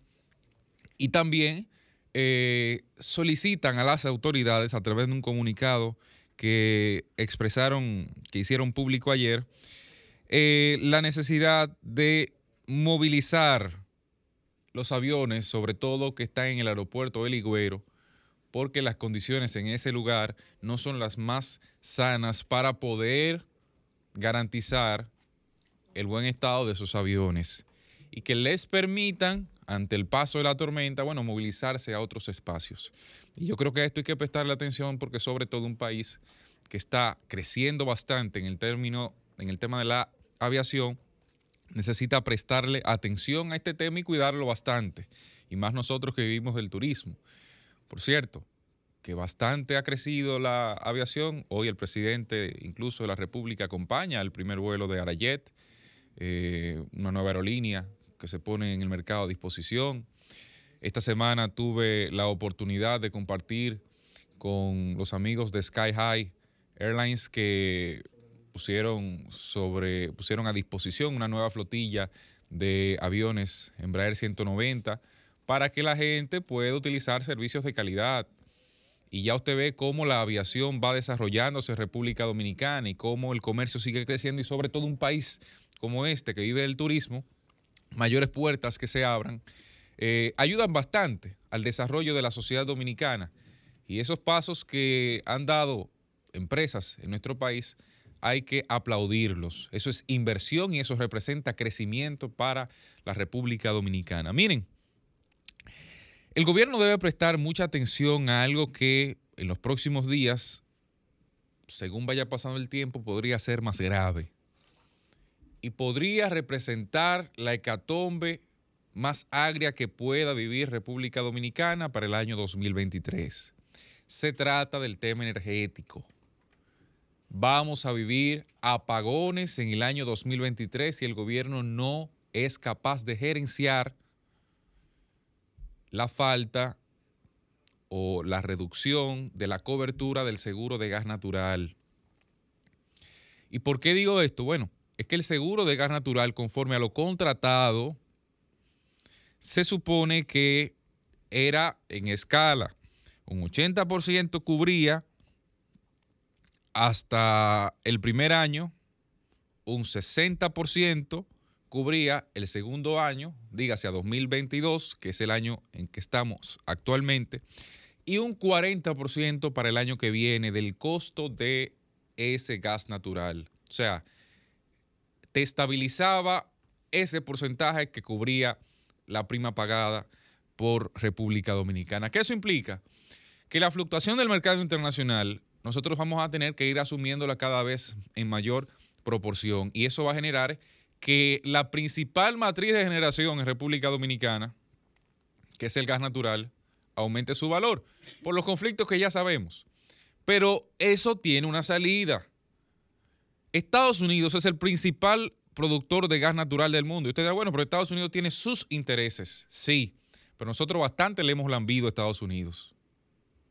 Y no es verdad que en un momento como este, por no tocársele la puerta, y el presidente trató ese tema en Estados Unidos, lo dijo, aunque no detalló sobre lo que ahí se habló. No es verdad que nosotros vamos a pasar trabajo aquí, se supone, si hay capacidad de gerencia ante este tema. Y sobre todo porque las sanciones van vinculadas a los países de la zona euro. Nosotros no estamos envueltos en ese paquete. Y eso debemos tenerlos presentes porque el 2023, si no actúa como debe este gobierno, será un año de apagones. Y miren que se lo estoy diciendo hoy, un año antes, para que después digan, no, no, no, es que, es que nosotros heredamos una situación de crisis. No. ¿Que hay una campaña? No. ¿Que los son apagones financieros? No. Si no se gerencia ahora, serán apagones de incapacidad. Y los costos de la factura energética, que también puede que lo aumenten para esa fecha, más de lo que lo han hecho.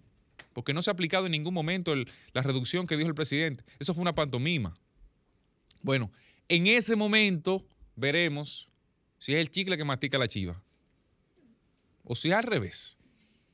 Entonces, el chicharrón de carne, como dice el buen amigo Roberto Cabal.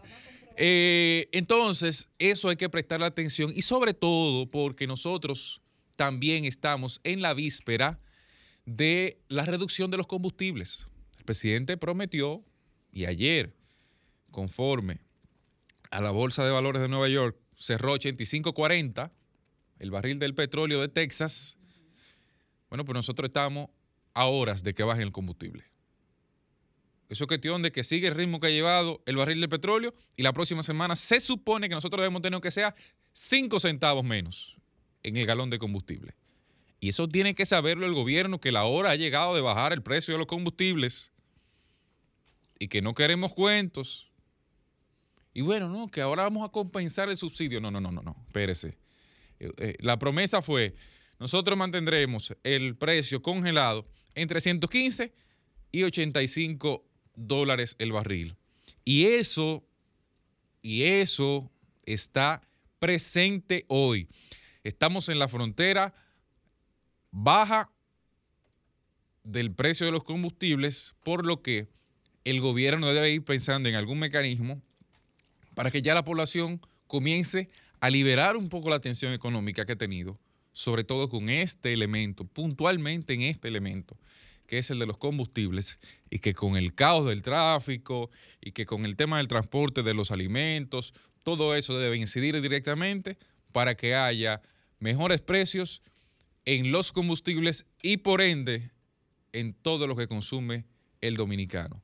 Se los digo ahora, pasemos balance sobre los combustibles en un par de semanas y sobre la electricidad ya en un año. Cambio y fuera.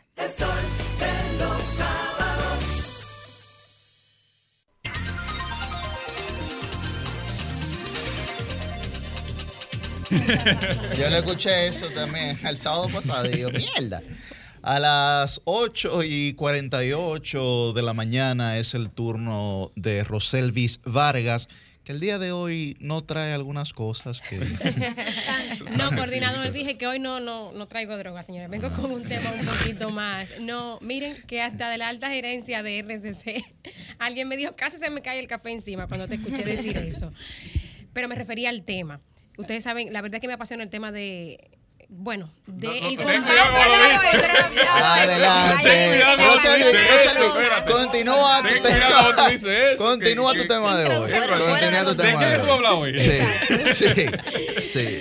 Mejor. Miren, señores, si alguno de ustedes está preocupado porque cree que sus hijos son de los que no tendrán donde poner la sentadera a partir del día 21 de este mes cuando inicien las clases en, la- las escuelas públicas, eh, bueno, este tema le puede interesar. Esto lo digo por eh, las miles de butacas que el gobierno tiene en déficit para las escuelas públicas.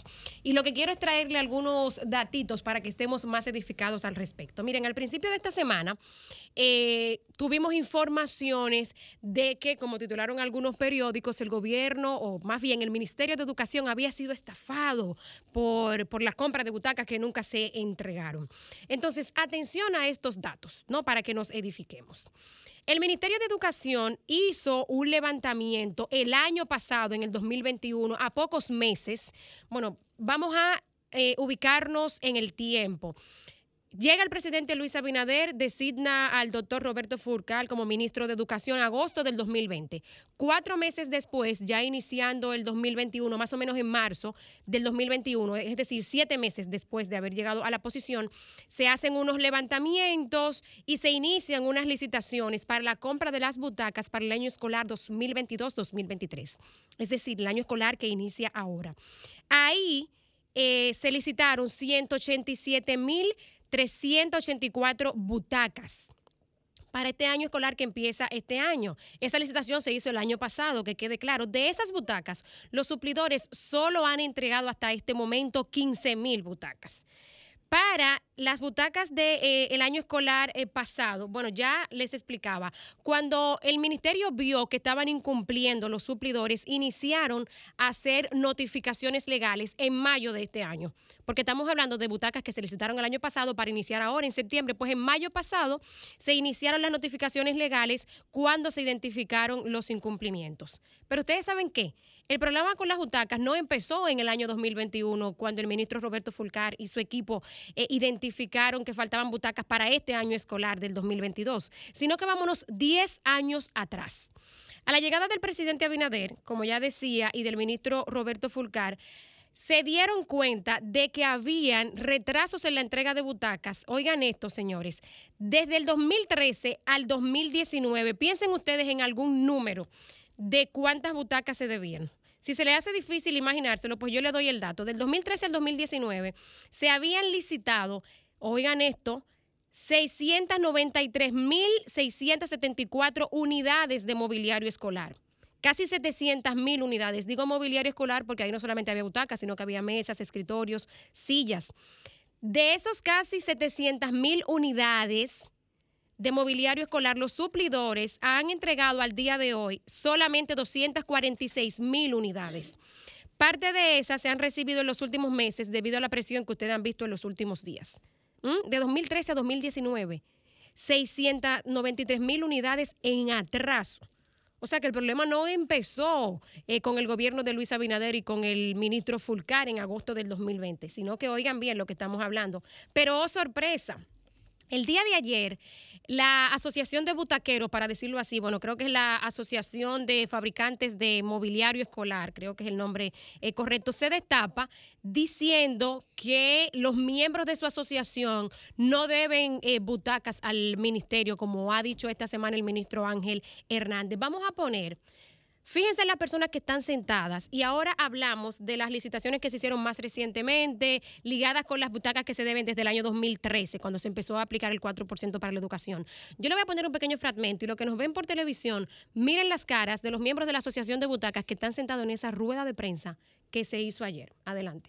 Nosotros queremos desmentir o queremos aclarar de que las MIPIMES productoras de butacas en República Dominicana, no le debemos butacas al Ministerio de Educación a menos de los que hemos sido contratados. Los que hemos sido contratados, el, el ministro o el ministerio alega haber contratado 188 mil butacas y que de dicho, de dicho monto han recibido no más de 15 mil. Pues yo quiero decirle que, decirles que esta adjudicación, la que yo tengo aquí, tiene 22 adjudicados. De esos 22 adjudicados, solo hay tres fábricas socios de Asofamuez. Hasta los Esos tres que son socios de la Asociación de Butaqueros son los que han entregado butacas. Señores, en esa misma rueda de prensa, la Asociación de Butaqueros emplazó al ministerio a que diga cuáles son los que no han cumplido con la entrega de butacas.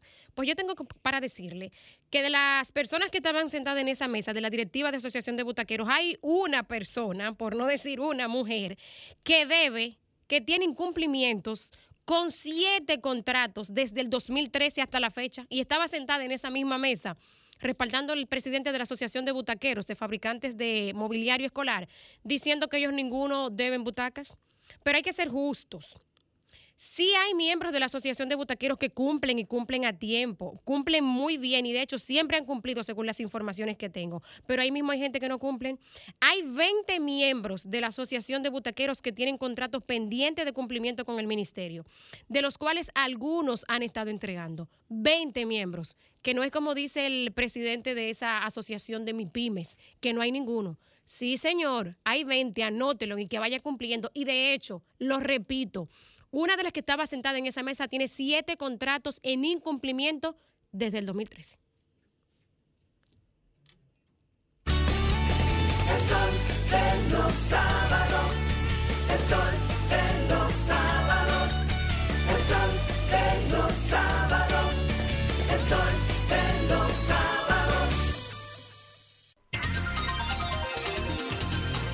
A las 8 y 56 de la mañana continuamos con nuestra ronda de comentarios y es el turno de la regidora del pueblo. Muy buen día para Liz Mieses. Muy buenos días, Yuri. Buenos días a todo el equipo nuevamente y todas las personas que nos sintonizan cada sábado por aquí, por Sol de los Sábados. Inicio mi comentario hablando de que eh, antes de ayer se activó el Comité de Prevención y Mitigación y Respuestas en conjunto con la Alcaldía del Distrito, la DGCEP, el Intran, el COE y todos los, todas las instituciones que tienen que ver con la prevención de esta tormenta slash huracán que se avecina a nuestro país. Con eso le hago un llamado a la, a la gente, a todo el dominicano, de que no solamente aquí en el distrito, sino en todo el país, de no sacar la basura en momentos de lluvia, de tormenta fuerte. No saquen la basura a, la- a las aceras y no saquen la basura a los frentes, porque eso lamentablemente es lo que inicia el proceso de, de, de poner las calles inundadas y más con el tema de, de este huracán, esta tormenta. Aprovecho también para hablar de Parquéate Bien, que fue una iniciativa que se llevó a cabo esta semana. La verdad es que viendo la iniciativa y viendo la- lo que puede traer, me hago un flashback y me voy hace 10 o 15 años donde anteriormente ningún dominicano utilizaba el cinturón de seguridad. ¿Hasta qué momento? Hasta que se empezaron empezó a haber un régimen de consecuencias aplicándole unas ciertas multas de, de un precio elevado que no era lo, lo constante aquí en la República Dominicana. ¿Y en qué, en qué, en qué se basa Parquéate Bien? Parquéate Bien es un plan piloto que supuestamente se inició hace algunos meses con los cambios viales que hubo aquí en el Distrito Nacional, precisamente en las áreas del Polígono Central y en otras áreas, áreas aledañas, donde el parquearse a mano, el parquearse de las dos, en una sola vía, de los dos lados, tenía que limitarse a solamente parquearse de un solo lado. Obviamente esto se aplicó y nosotros los dominicanos los, no, no, lo, no lo asumimos como de costumbre, pero a partir del 26 de este mes se le va a aplicar una multa al que incumpla con esto. No, no, ya esto es una resolución emitida tanto por el Intran, la DGCEP y el Ayuntamiento del Distrito Nacional, que el parqueo va a ser de un solo lado. Y le digo a la gente, como nosotros estamos acostumbrados a que para poder respetar las leyes hay que aplicarnos un régimen de consecuencia, a partir de este 26, a todo el dominicano que se parquee en el lado indebido se le va a aplicar el costo de la grúa y también una multa por parquearse ahí. Y solamente en estas calles que se va a iniciar esta resolución ya aprobada, serán alrededor de 13 calles en una primera etapa, donde ya se tienen di- disponibilidad de seis grúas para automáticamente llevarse esos vehículos. Y qué bueno, porque el tema tránsito ha sido un tema que por el pasar de los años no ha afectado de manera directa, precisamente creo que en un 80 o un 90% a lo que es el Distrito Nacional y el Gran Santo Domingo. Esta medida se va a aplicar en lo que es el Gran Santo Domingo completo Y quiero decirle a la gente que es bueno anunciarlo y que la gente entre a las redes sociales, tanto del Intran del Ayuntamiento y de la DGCEP, para que se empapen del tema, porque después no, no tengan lloradera, señores. Aquí la gente no aplica la ley y por eso hay que aplicarle las multas, lo cual yo creo en eso, lamentándolo mucho, creo que va a ser que esta medida que se tuvo que ya tomar vía resolución va a ser para bienestar del tránsito aquí en la capital y creo que nosotros debemos de empezar a tener ya una conciencia más ciudadana, una conciencia más cívica en lo que es el tema tránsito. Pasando a otro tema, eh, he visto esta semana, la verdad es que me llamó mucho la atención ver diferentes actores políticos o que se dicen ser políticos y que lo que la verdad es que utilizan la política como un mediante para llegar a su, a su destino final o a su búsqueda de sonido, no, no sabría con cómo definirlo. Me llama mucho la atención ver cómo hay políticos que nunca han pasado por un sector vulnerable, que nunca han desarrollado sus competencias como representantes, que no solamente es ir a una sala a proponer o a fiscalizar, sino también que nosotros somos representantes, nosotros los regidores, nosotros los diputados, nosotros los senadores, los mismos alcaldes. Y la verdad es que qué malestar ver cómo hay políticos que utilizan las redes sociales como su mecanismo de trabajo único y exclusivamente para buscar un megáfono por ahí y por ahí poder buscar un sonido que se sientan elevado en la sociedad. Y esto sin tener que decir nombre, porque no solamente es uno, hay muchísimos. Quiero decirles que cuando usted coge una red social como Twitter o como Instagram o el mismo YouTube X y usted emite un comentario, usted siendo supuestamente un representante que tiene que representar, que tiene que ir a los barrios, que tiene que ir al campo a verificar realmente si hay una situación, no solamente por temas que le generen un- una gracia política, una gracia con la gente, da mucha pena ver ese tipo de cosas, ver cómo una gente, por decirle eh, un nombre, un regidor, cuando hacemos un análisis y vemos qué se ha propuesto en la sala, vemos que no hay ningún tipo de proposición. Cuando hacemos un análisis y vemos a qué sectores representa, a dónde se dirige, si ha ido a un barrio, si ha ido a responder ese, ese ente representante que es, y tampoco vemos nada. la pero de la sin uno. embargo, vemos que vía las redes sociales se han dedicado a querer fiscalizar. Pero fiscalizar el qué? Porque los comentarios que se han hecho, por lo menos esta semana, son cosas que se han mantenido por la ley. y buscar. todos sabemos que un representante que tiene la potestad de fiscalizar, existen los mecanismos que- por donde hacerlo. No es por las redes sociales. No es por las redes sociales. Que aquí se haya dado una coyuntura y ustedes se hayan vuelto representantes por las redes sociales y la necesidad de pisar un solo sector de la circunscripción, yo lo felicito y ojalá que, que otros puedan replicarlo si Ay. eso es para bien. Pero al mismo tiempo le digo, señores, vamos a ser lo suficiente responsables que a la hora que cogemos un- una red social para utilizarla de megáfono, para hacer daño, vamos a ser un poquito más conscientes Es el de que vive por- saltando de, de de que partido por- en partido y de bloque en bloque. de que por lo menos lo que emitamos en ese mensaje tenga validez. Y si la tiene, utilice los mecanismos que usted sabe que puede, que debe de utilizar como representante de las comunidades. Cambio y fuera. El sol de los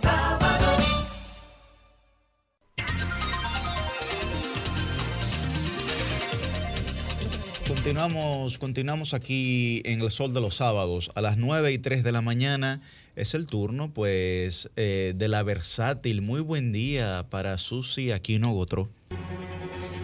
La licenciada. Muchísimas gracias, Yuri, y a todos mis compañeros y compañeras de este espacio. Antes de iniciar con el tema que tengo para hoy, quiero agradecer a la primera dama de la República, Raquel Arbaje, quien en el día de ayer estuvo respondiendo a un tuit que subimos donde compartimos parte de nuestro comentario de la semana pasada sobre la preocupación de que en República Dominicana hay muchos casos de embarazadas que consumen bebidas alcohólicas y el impacto que esto tiene en la salud de los niños y niñas y en su estabilidad y en el que el día de mañana sean adultos funcionales y sin secuelas. Ella pues nos estuvo diciendo que autoridades pertinentes le informaron que hay una cifra y es que aproximadamente el 52% de las embarazadas en nuestro país consumen bebidas alcohólicas cuando obviamente si son embarazadas están en estado de gestación. Creo que esto, como ella lo indica, es una situación que nos llama a tomar acción al respecto. Ella se ha comprometido con este y otros temas y creo que hay que hacer, como dije en mi comentario pasado, un trabajo de manera conjunta de los diferentes actores del Estado que tienen que ver con estos temas. Viceministerio de Salud Colectiva de Salud Pública tiene eh, la obligación de educar más a fondo sobre esto. Creo que sería pertinente hacer campañas que puedan llevar este mensaje de manera profusa, porque eh, hicimos un recuento de un listado que da el CDC de los Estados Unidos de todos los trastornos de diferentes índoles que se produce cuando una madre consume alcohol en estado de gestación. El tema que me ocupa en otro orden en el día de hoy es el caso del ebanista, este señor llamado Román Guerrero que residía en la ciudad de La Romana, se atrincheró en su casa luego de ultimar dos individuos que lo tenían hastiado y harto con J de robarle materiales de su negocio, de estar fumando afuera de su negocio, de haberse quejado varias veces y tramitado de manera pertinente mediante las autoridades sus quejas, sus querellas eh, con respecto a las actitudes de estas personas y no haber recibido ningún caso al respecto. Incluso eh, señala un periódico de circulación nacional que eh, una fuente consultada de, de las autoridades dice que no aparece ninguna querella en el lugar y todos los familiares y personas que viven allí señalan que él había ido personalmente varias veces, por lo menos más de cuatro ocasiones, a eh, manifestar la situación por la que estaba atravesando. Este señor el jueves, eh, pues mató a cuatro personas, hirió a seis policías. Eh, uno de los muertos fue un segundo teniente, el señor Manuel Moisés Hernández. El otro muerto fue un civil, Gamalier Mota García, que iba a mediar en el tema, que era una persona trabajadora y honesta de la comunidad, como señalan los residentes allí. Y los otros dos ultimados fueron los que lo tenían a él eh, un poco eh, fuera de sí por todo lo que hacían, eh, que eran Aneuri Caraballo Caraballo, alias Moto Concho, de 26 años, y Fernando Joenny Mota, también de 26 años. Estos tipos, pues ya como hemos señalado, lo tenían a él al salto de la pulga, como decimos nosotros. Las personas en nuestro país se sienten impotentes, huérfanos por parte de un sistema que nos hace sentir que las autoridades no pueden resolver estos temas. Este señor ya había tratado por la vía correcta de darle solución a estos conflictos, pero hay un tema que no es solo eh, cómo funciona este engranaje, sino el nivel de discrecionalidad que hay en los actores que ocupan los puestos que pertenecen al sistema. Roselvi señalaba cómo en muchas quejas hay autoridades que lo que hacen es burlarse de la situación y ponerse del lado del opresor. Entonces así no podemos funcionar. Ahí tenemos que volver a insistir en lo que hemos comentado en otras ocasiones, de que es urgente eficientizar todo este tema de la reforma policial que está llevando a cabo el gobierno.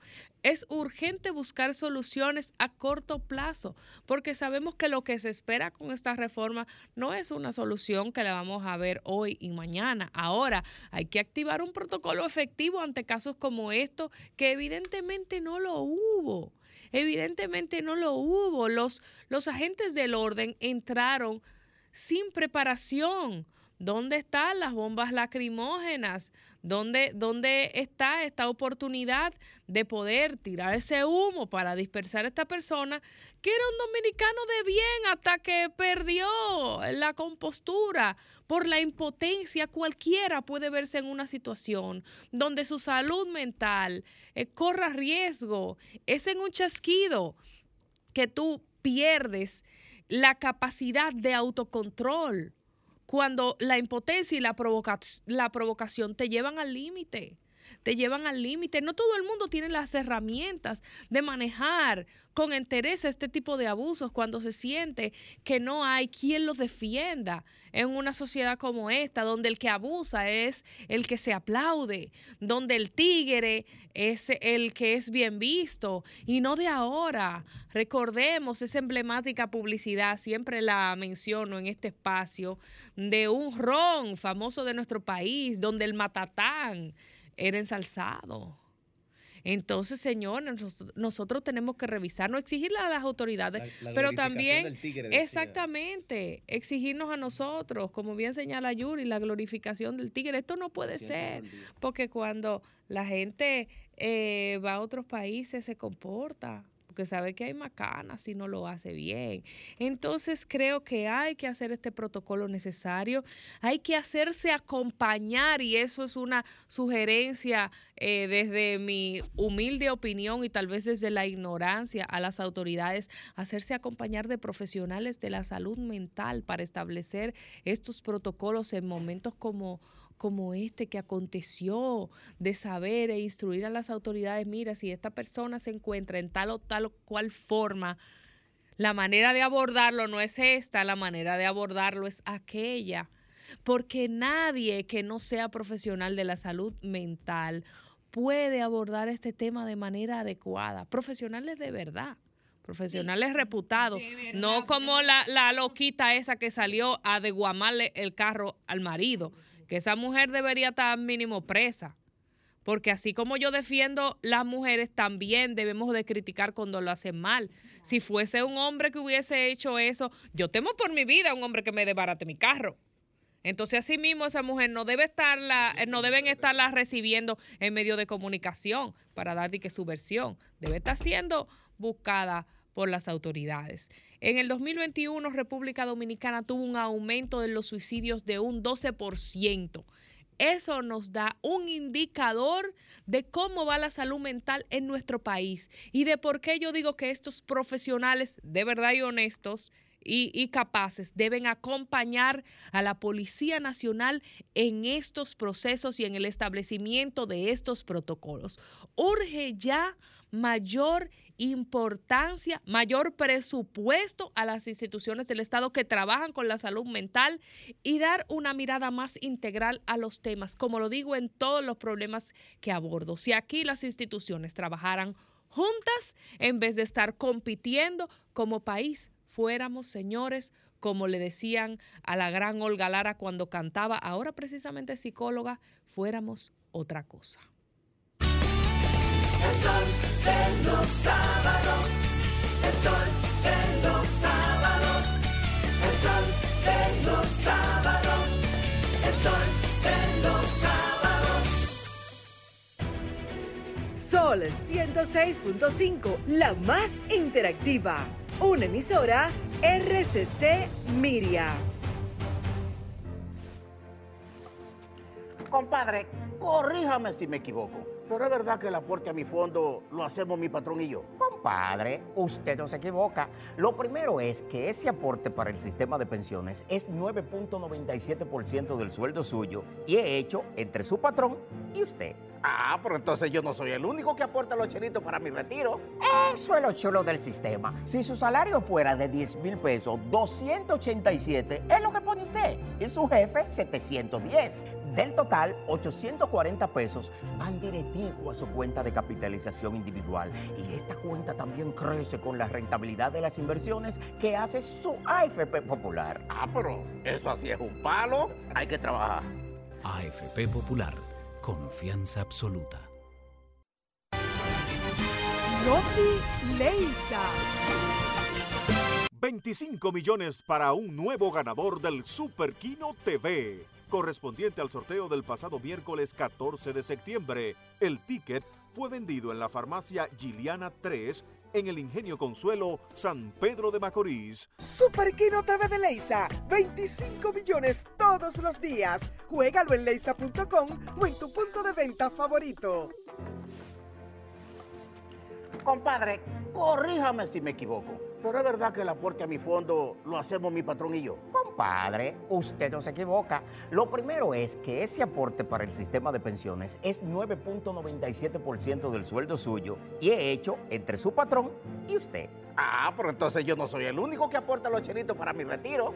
Eso es lo chulo del sistema. Si su salario fuera de 10 mil pesos, 287 es lo que pone usted. Y su jefe, 710. Del total, 840 pesos van directivo a su cuenta de capitalización individual. Y esta cuenta también crece con la rentabilidad de las inversiones que hace su AFP Popular. Ah, pero eso así es un palo. Hay que trabajar.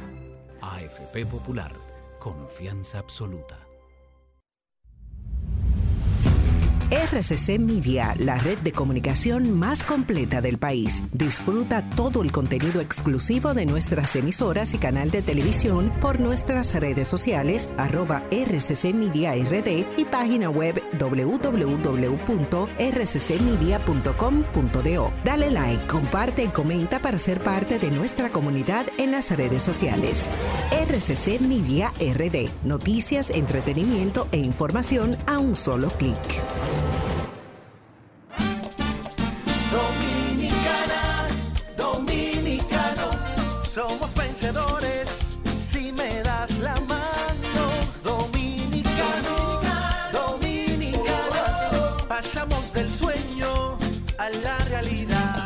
Arrancamos y volvimos más fuertes. Juntos trabajamos como un solo equipo para que nuestro deporte pueda seguir llegando a lo más alto. Ban Reservas, el banco de todos los dominicanos. Rocky Leisa. 25 millones para un nuevo ganador del Super Kino TV, correspondiente al sorteo del pasado miércoles 14 de septiembre. El ticket fue vendido en la farmacia Giliana 3 en el Ingenio Consuelo, San Pedro de Macorís. Super Kino TV de Leisa. 25 millones todos los días. Juégalo en leisa.com o en tu punto de venta favorito. Sol 106.5. El sol de los sábados,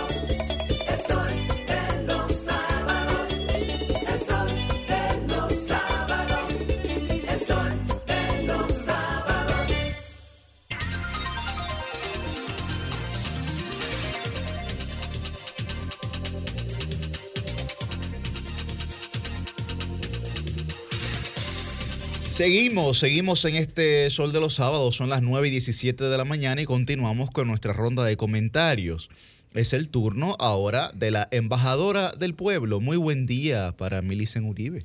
Muchísimas gracias a ti, Yuri, a todas las personas que nos privilegian con su sintonía.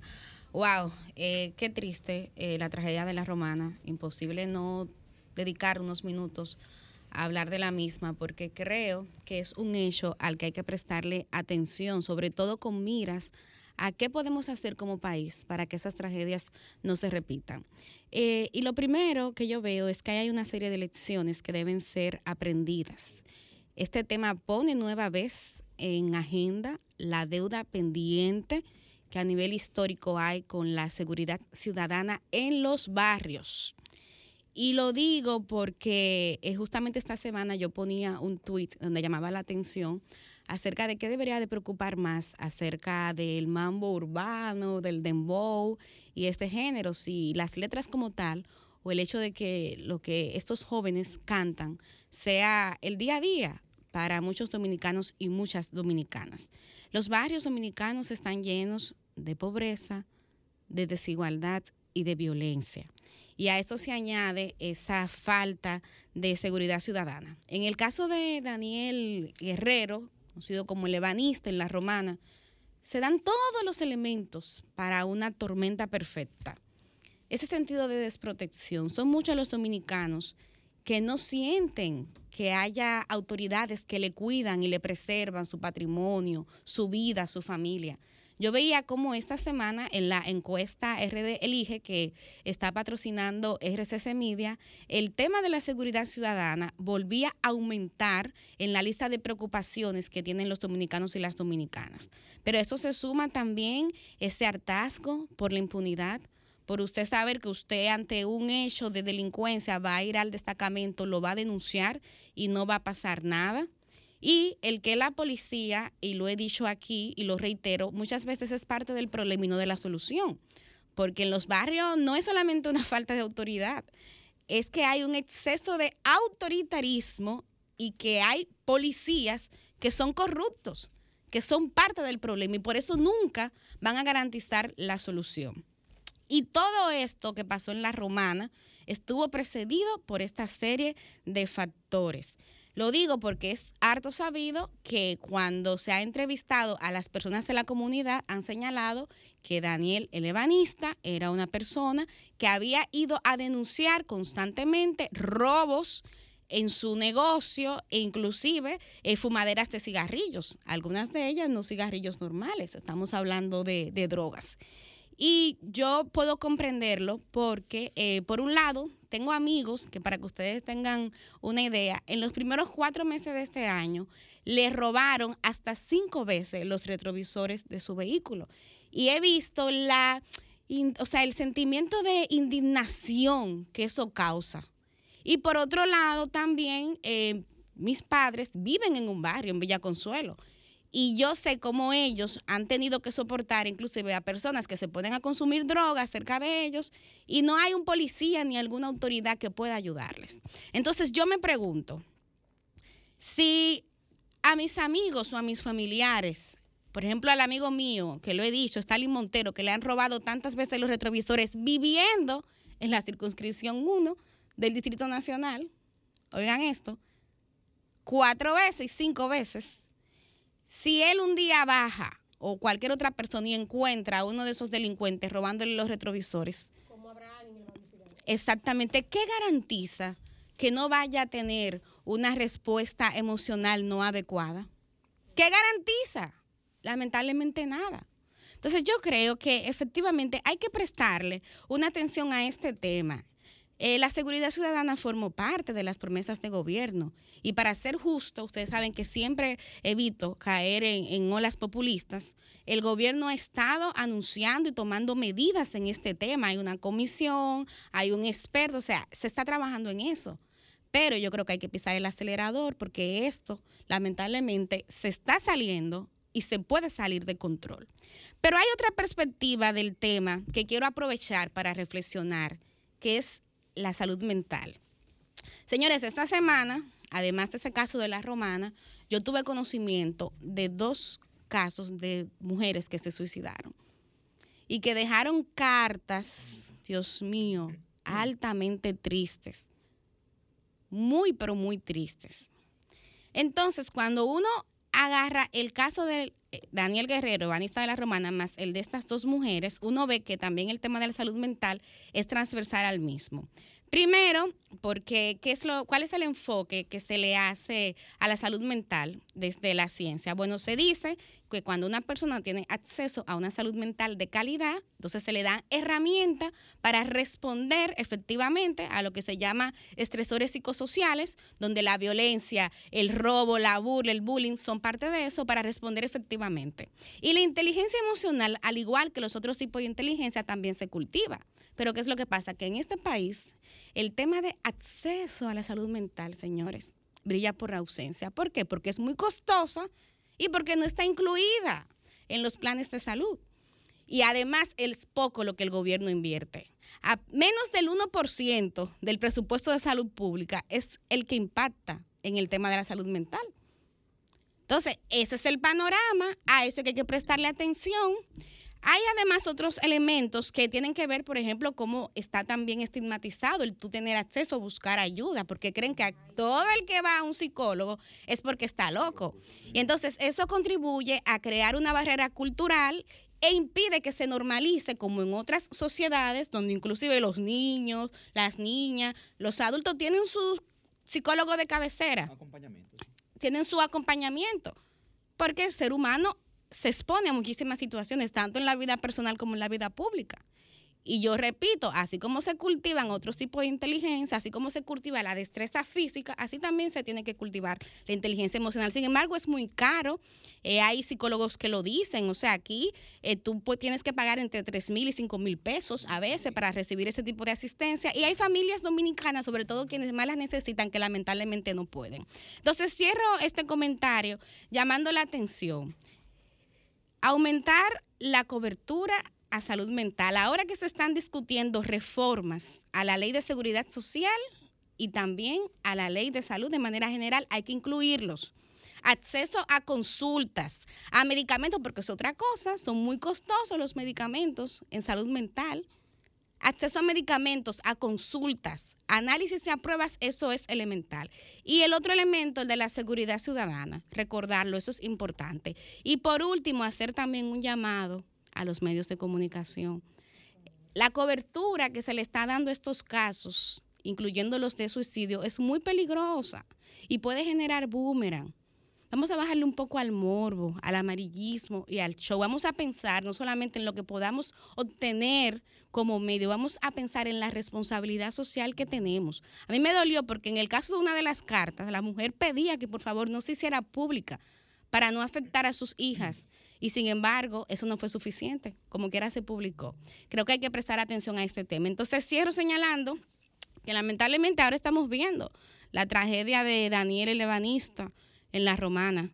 Pero si no se toman en cuenta esos elementos, miren, nada garantiza que mañana no pueda ser la tragedia de cualquiera de nosotros y nosotras. Cambio y fuera.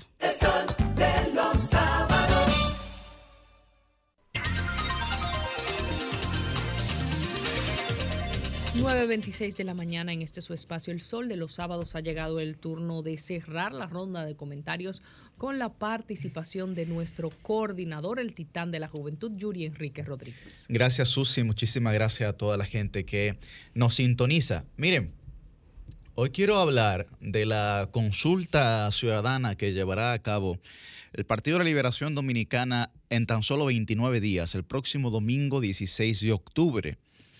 Y quiero hablar de eso porque yo creo que el Partido de la Liberación Dominicana, en cierto sentido, ese día se juega la faja y anticipa lo que pudiera ser su suerte en sentido electoral de cara al año 2024, tanto en las elecciones municipales como en las elecciones congresuales y presidenciales.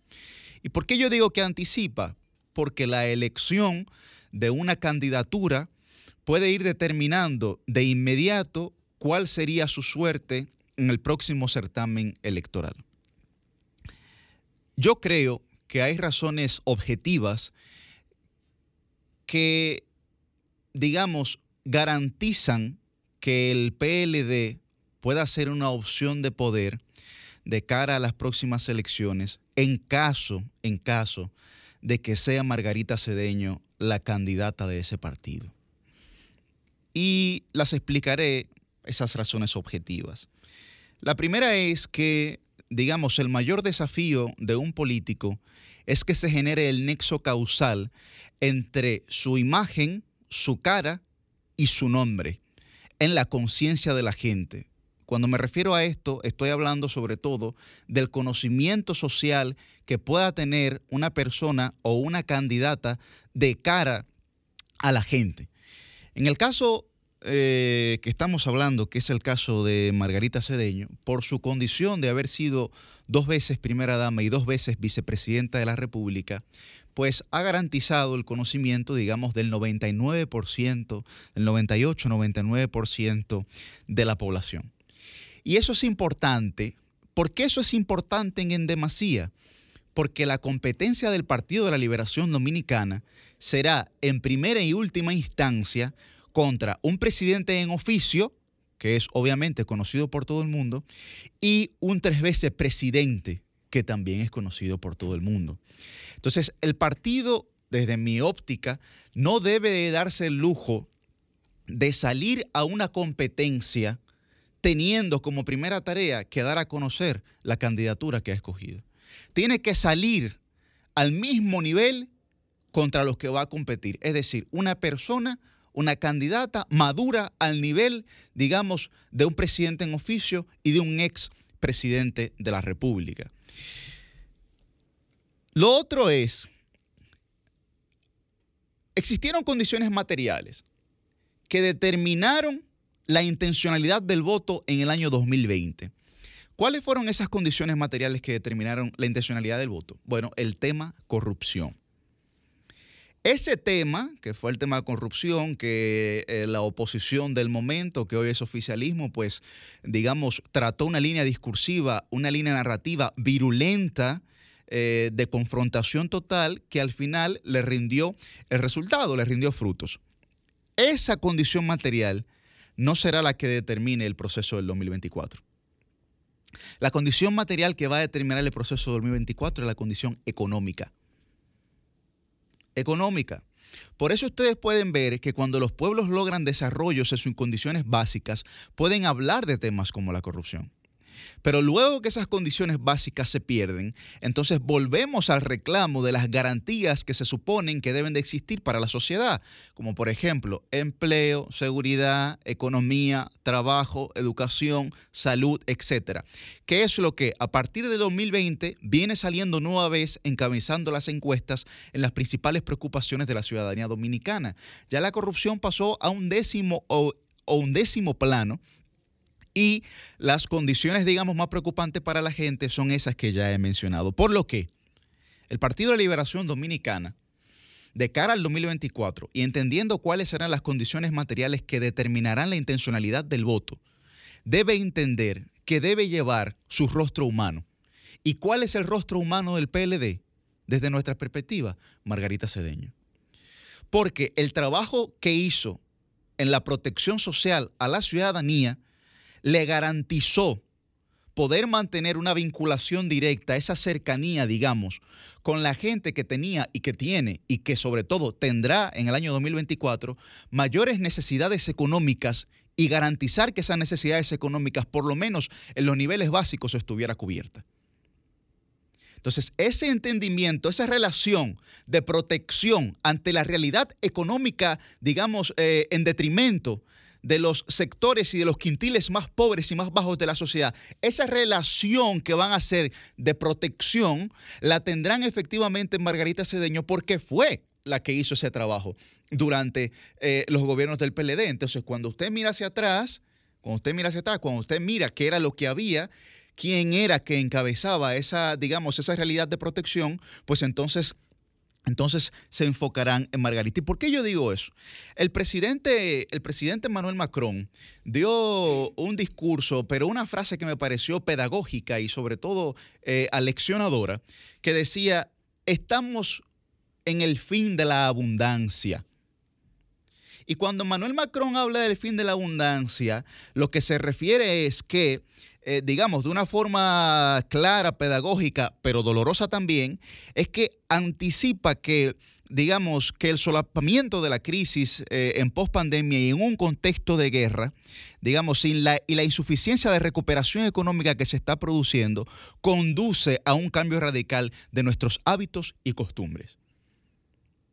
Eso se va a reflejar en la República Dominicana de cara al 2024. Finalmente, continuaré con esta serie de comentarios, pero finalmente, esta es una carrera de resistencia la que se presenta ante el Partido de la Liberación Dominicana. Porque la candidatura que se escoge en octubre es una candidatura que tendrá 20 meses de campaña electoral. 20 meses hasta llegar a mayo del 2024.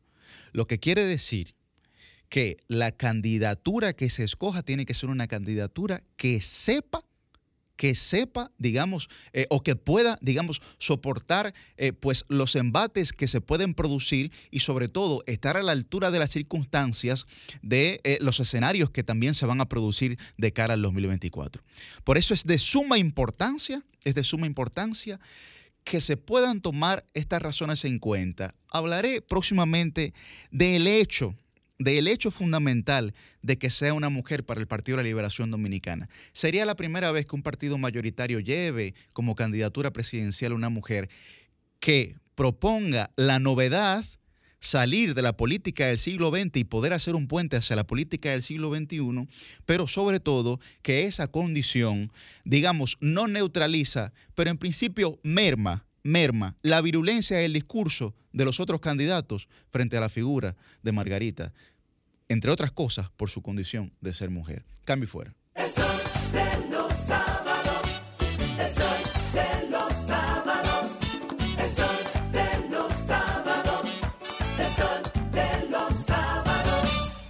El partido nuevo, pero que los PLDistas que dicen que es el viejo partido. Háblanos de la fuerza del pueblo. Espérate. Bueno, no, esa pregunta, si esa pregunta, el viejo partido, el viejo partido, el viejo partido.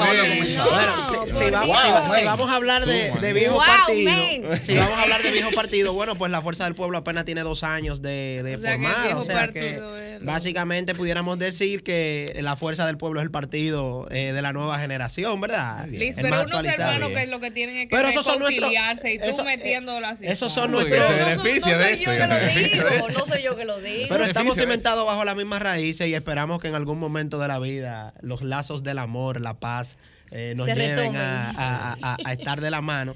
Eh, pero mira, Liz, te cuento que nuestro partido eh, está en un proceso de estructuración a lo interno de nuestra organización. Recientemente tuvimos nuestro segundo Congreso Ordinario de la Dirección Central, donde se aprobaron unas metodologías de trabajo, unos planes de crecimiento para incrementar nuestro, nuestro padrón afectivo. Eh, nos propusimos como meta culminar este año ya con los 2 millones de afiliados, ya vamos por 1.300.000 afiliados y esto lo vamos a lograr a través de una intensa jornada de afiliación en todo el territorio nacional, captando nuevos adeptos, nuevos miembros para nuestra organización.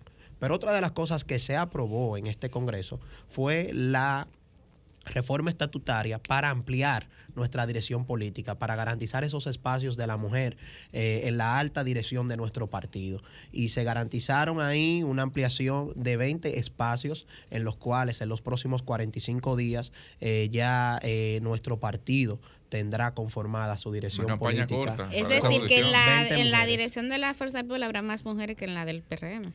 Bueno, hablar algo que Pero sin están duda será, que será, será, será un precedente. Bueno, pero están ampliando. La suma de la dirección política. Escuchen esto, de- mujeres dominicanas. La suma de la comisión ejecutiva, perdón, que cómo se llama eh, la alta instancia del PRM en mujeres, y la suma del el comité político del Partido de la Liberación es el total de la cuota que nuestro partido está eh, agregando. Es decir, que estamos agregando 20 espacios, que en la suma de los dos partidos mayoritarios eh, del sistema, como lo es el PRM y el PLD, nosotros lo vamos a tener. Tú sabes que precisamente iba a saludar Muy bien. porque, Muy bien, porque es una realidad claro. que la Fuerza del Pueblo sí le está dando esa oportunidad a las mujeres de tener un espacio de poder dentro de- del partido. Y a los jóvenes también, porque yo creo que Sí. solamente con un partido recién formado pudieran jóvenes como Heisel tener las posiciones. No, que pero el PRM tampoco es que es viejísimo, ¿eh? No, Bueno. pero precisamente por eso y como el PRM, solamente así en organizaciones recién formadas. Bueno, no sé qué- nuestro- qué, opinas tú al respecto? Bueno, nuestro partido, y ahí está Cristian, que por ejemplo siempre nos sigue muy de cerca. Eh, Ah, Cristian, cuidado. o sea, nos, si- nos sigue muy de cerca. Porque- Yo tengo hermano de dirección central, yo estás pero, no solo eso, no solo eso, no solo eso, que tengo que decir que al igual que este staff, por ejemplo, eh, eh, Cristian, que está en otros medios también, siempre ha sido muy abierto, muy eh, con mucha reciprocidad para que la nueva generación que milita en esas organizaciones políticas también nos abre los espacios, así como cada uno de ustedes, así como Susi, Yuri, Mili, por ejemplo, allá en el periódico hoy nos ha dado muchísimas oportunidades. O sea que ha sido, ustedes todos han sido propiciadores, no solo de que esas oportunidades que a ustedes se les ha brindado se han quedado ahí, sino que también han convertido en agentes de cambio. Pero sí, nuestra organización tengo para decir que es un partido que se ha comprometido arduamente con garantizar espacios para la juventud y nos ha dado ese privilegio eh, en el entendimiento de que nosotros los jóvenes jugamos un rol fundamental en el escenario político. Ahora mismo nosotros somos los que estamos dinamizando el ejercicio político, porque nosotros hemos venido a acabar esa brecha de solamente salir en los tres meses eh, posterior a la- a- al periodo electoral, que hacían de los partidos, partidos inoperantes, partidos completamente cerrados. Nuestras organizaciones en el día de hoy, en el día de hoy, eh, nosotros estamos siendo un partido muy activo, un partido con un rol de participación. Y bueno, el ejemplo aquí estoy yo, un joven de Santo Domingo Este, eh, ¿De cuántos años hay? sin padrinos políticos, sin ser hijo de un diputado, de un senador, de un miembro de la elección política. O sea, y hemos podido escalar. Yo apenas tengo 27 años de edad y seguimos contando. Mí le encanta calculando años ahí. El, el municipio, ¿cómo está? Santo Domingo Bueno, Este. Yuri, mira, eh, hay una novela eh, de Gabriel García Márquez que dice, el coronel no tiene quien le escriba. Así mismo está Santo Domingo Este. Estamos eh, con un rumbo perdido. Estamos lamentablemente eh, con un Vertedero alcalde provincial. inoperante, infuncional, que ha dado muestra de lo que es una gestión muy ineficiente en materia de gestión municipal, en ¿Qué tema de administración municipal. Bueno, es un señor que tuvo mucho éxito en el área artística y ahora tristemente no tenemos ni el artista ni tenemos el alcalde. O sea que hemos perdido un rumbo porque Santo Domingo Este, todos saben que es el municipio más grande, no solo en materia territorial, sino también poblacionalmente. Es un Sí, municipio que demanda una serie de servicios eficientes como la disposición y recogida de los desechos sólidos, así Pero, como también Hazel, el mantenimiento no- de no ha- las infraestructuras, entre otros servicios. Apelo a tu sinceridad. Honestamente, ¿no ha mejorado el servicio de recogida de basura? Te lo pregunto porque ¿Pero desde el cuándo? alcalde había anunciado una serie de medidas, incluyendo la compra de unos camiones que ya llegaron y se integraron. Y número dos, porque hemos percibido que ha bajado el No. ruido alrededor de ese tema. No, lo que pasa es, Mili, que uno no puede estar todos los días yendo a los medios de comunicación a decir lo que ya todo el mundo sabe. O sea, cansaríamos. No ha mejorado la recogida de la basura. En porque nada, no, en no nada. puede mejorarse eh, un servicio que se, en vez de avanzar lo que ha retrocedido con un plan que metodológicamente es infuncional. ¿Por qué te lo digo? Por ejemplo, cuando tú asumes la gestión de la basura de manera directa como administración, eh, tienes que contar con una serie de elementos eh, que te permitan poder dar traste con esto. Por ejemplo, Santo Domingo Este es un municipio que creció producto de la falta de planificación urbana. Es decir, que para tú poder gestionar la basura de manera directa, tú primero tienes que enfrascarte en hacer unos estudios sociodemográficos para tú poder determinar un componente promedio, porque tampoco te lo va a dar exacto, de lo que es horario, ruta y frecuencia. Pero tú tienes sectores, por ejemplo, que han apostado a un crecimiento vertical, como lo es el sector de Almas Rosa, que se ha enfra- enfrascado en torres, en edificios, y tiene sectores completamente desordenados, con una dimensión y un desorden en materia de planificación urbana, como lo son sectores, por ejemplo, como Los Mameyes, El Dique, Mendoza, Villa Liberación. Entonces, para esto, eh, tú tienes que saber que la frecuencia del horario y la ruta que tú vas a recoger en un sector no es el mismo del otro. Pero también tú tienes una falta de capacidad económica que no te permite, por ejemplo, a ti comprar los camiones adecuados. Santo Domingo Este produce en promedio unas 1.300 toneladas de basura diaria. Es decir, que si nosotros dividimos esas toneladas en camiones de 2 toneladas, que fue lo que él compró, necesitaríamos al menos 250 camiones para poder brindar ese servicio. Y él compró 25, o sea, para una Pero eso depende de la ruta, ¿no? La, Pero- la, la frecuencia. No, dicho. lo que pasa es que de una manera tú tienes 340 sectores en el municipio de Santo Domingo Este y esos camiones solamente se compraron para una circunscripción, pero también tú tienes Bueno, otra entiendo situación. que un plan que piloto, los costos, los costos de mantenimiento, por ejemplo, para garantizar la operatividad de esos camiones son sumamente elevados, en adición de que tú tienes que tener un personal técnico completamente preparado para eso. Ahora, ¿cuál es el problema? De que un municipio tan grande que demanda tantos servicios, tú no puedes venir a improvisar con un servicio tan, tan eh, demandante como es la recogida de la basura. Porque un día que tú dejes de recoger la basura en un sector es un día que se te generan vertederos improvisados, que eso trae consigo el detrimento del entorno, la proliferación de moscas, de ratas, de mosquitos, la proliferación también de los lisiviados y generas ahí una crisis sanitaria completamente catastral. Ahora, ¿qué él ha hecho? Nosotros le recomendamos al alcalde en un momento determinado Y lo Juan- escuchó, porque ese bueno, señor, en, en esto, en esto nos hizo caso, en esto nos ese hizo señor caso. lo entrevistamos aquí, él no oía a nadie, Yo le, yo, le, yo, le dije a él públicamente, eh, poniéndome a disposición, Sí, también porque soy del municipio, vivo en el. Claro, municipio. Le dije a él, mire, usted compró 25 camiones en la circunscripción número 2.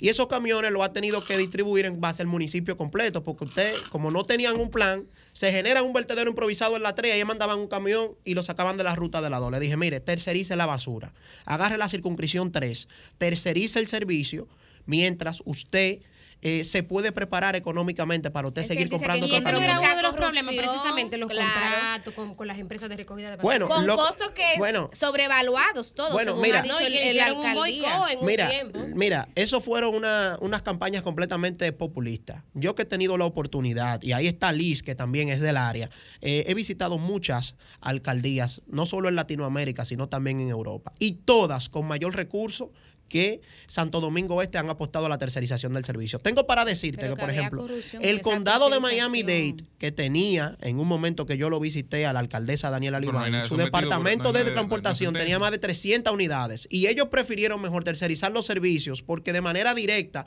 no podían dar ese servicio. ¿Por qué? Porque un ayuntamiento no es solo recoger basura. ¿Y a dónde dejamos, por ejemplo, el alumbrado público? ¿Dónde dejamos el tema del drenaje pluvial? Por ejemplo, Santo Domingo Este, increíblemente, es una piscina cada vez que llueve.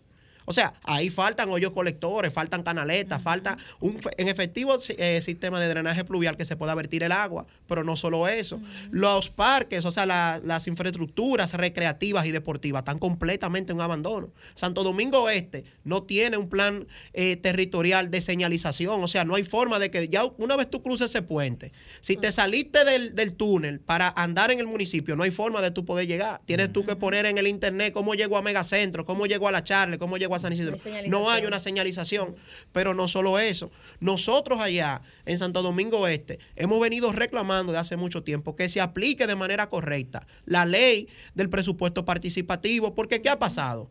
Allá los presupuestos se supone que se tienen que conformar entre julio a octubre y ser presentado al Consejo de Regidores para que sean aprobados hasta diciembre. Según la ley, en todos los Según la ley, se aprueba el presupuesto participativo que se supone que debe de venir de un proceso de una consulta ciudadana con las juntas de vecinos. ¿Y qué Pero yo he sucede? visto que se integran, se integran. No, no las se- juntas de no, vecinos, más no, no, se están conformando juntas de vecinos, pero. ¿qué está pasando? Hay obras que estaban consignadas en el presupuesto en el presupuesto municipal del 2020 y 2021 que no se han realizado. Y sin embargo, hay, o- hay juntas de vecinos que se- recientemente se han eh, formado y ya tienen una obra. Entonces eso es algo que nosotros hemos venido denunciando para que se aclare esta situación y que se aplique de manera correcta la aplicación de la ley. ¿Sabe, Bueno. Heisel, O sea, pero que- Haisel es un pico de oro, hay que volver Sí, a sí, sí. invitarlo. Y, agregar, antes de irnos a lo que dice Heisel, sé que se ha mencionado los casos de corrupción eh, en materia de la búsqueda de soluciones por parte de ese ayuntamiento, pero la corrupción, señores, no puede ser una excusa para la ineficiencia. Y creo que eso es algo que tenemos que tener pendiente. Sería importante que muchos políticos sepan eso, sería importante.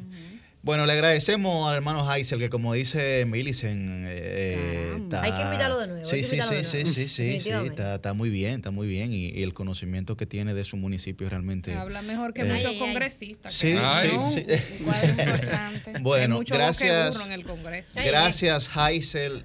Te auguramos mucho éxito en Y no cualquier pudimos- aspiración y, que y tenga. faltó hablar de candidatura. Sí, sí, tenemos- tenemos que invitar a la producción nueva vez a, a Heisel para que, para que esté con nosotros. Heisel, gracias, hermano. Bueno, muchas gracias. Bueno, pues ahora brevemente tenemos a través de Zoom a Georgina Der, que es direc- director de emprendimiento para invitar al evento Pitch at Beach. Pit at, the beach, ¿verdad?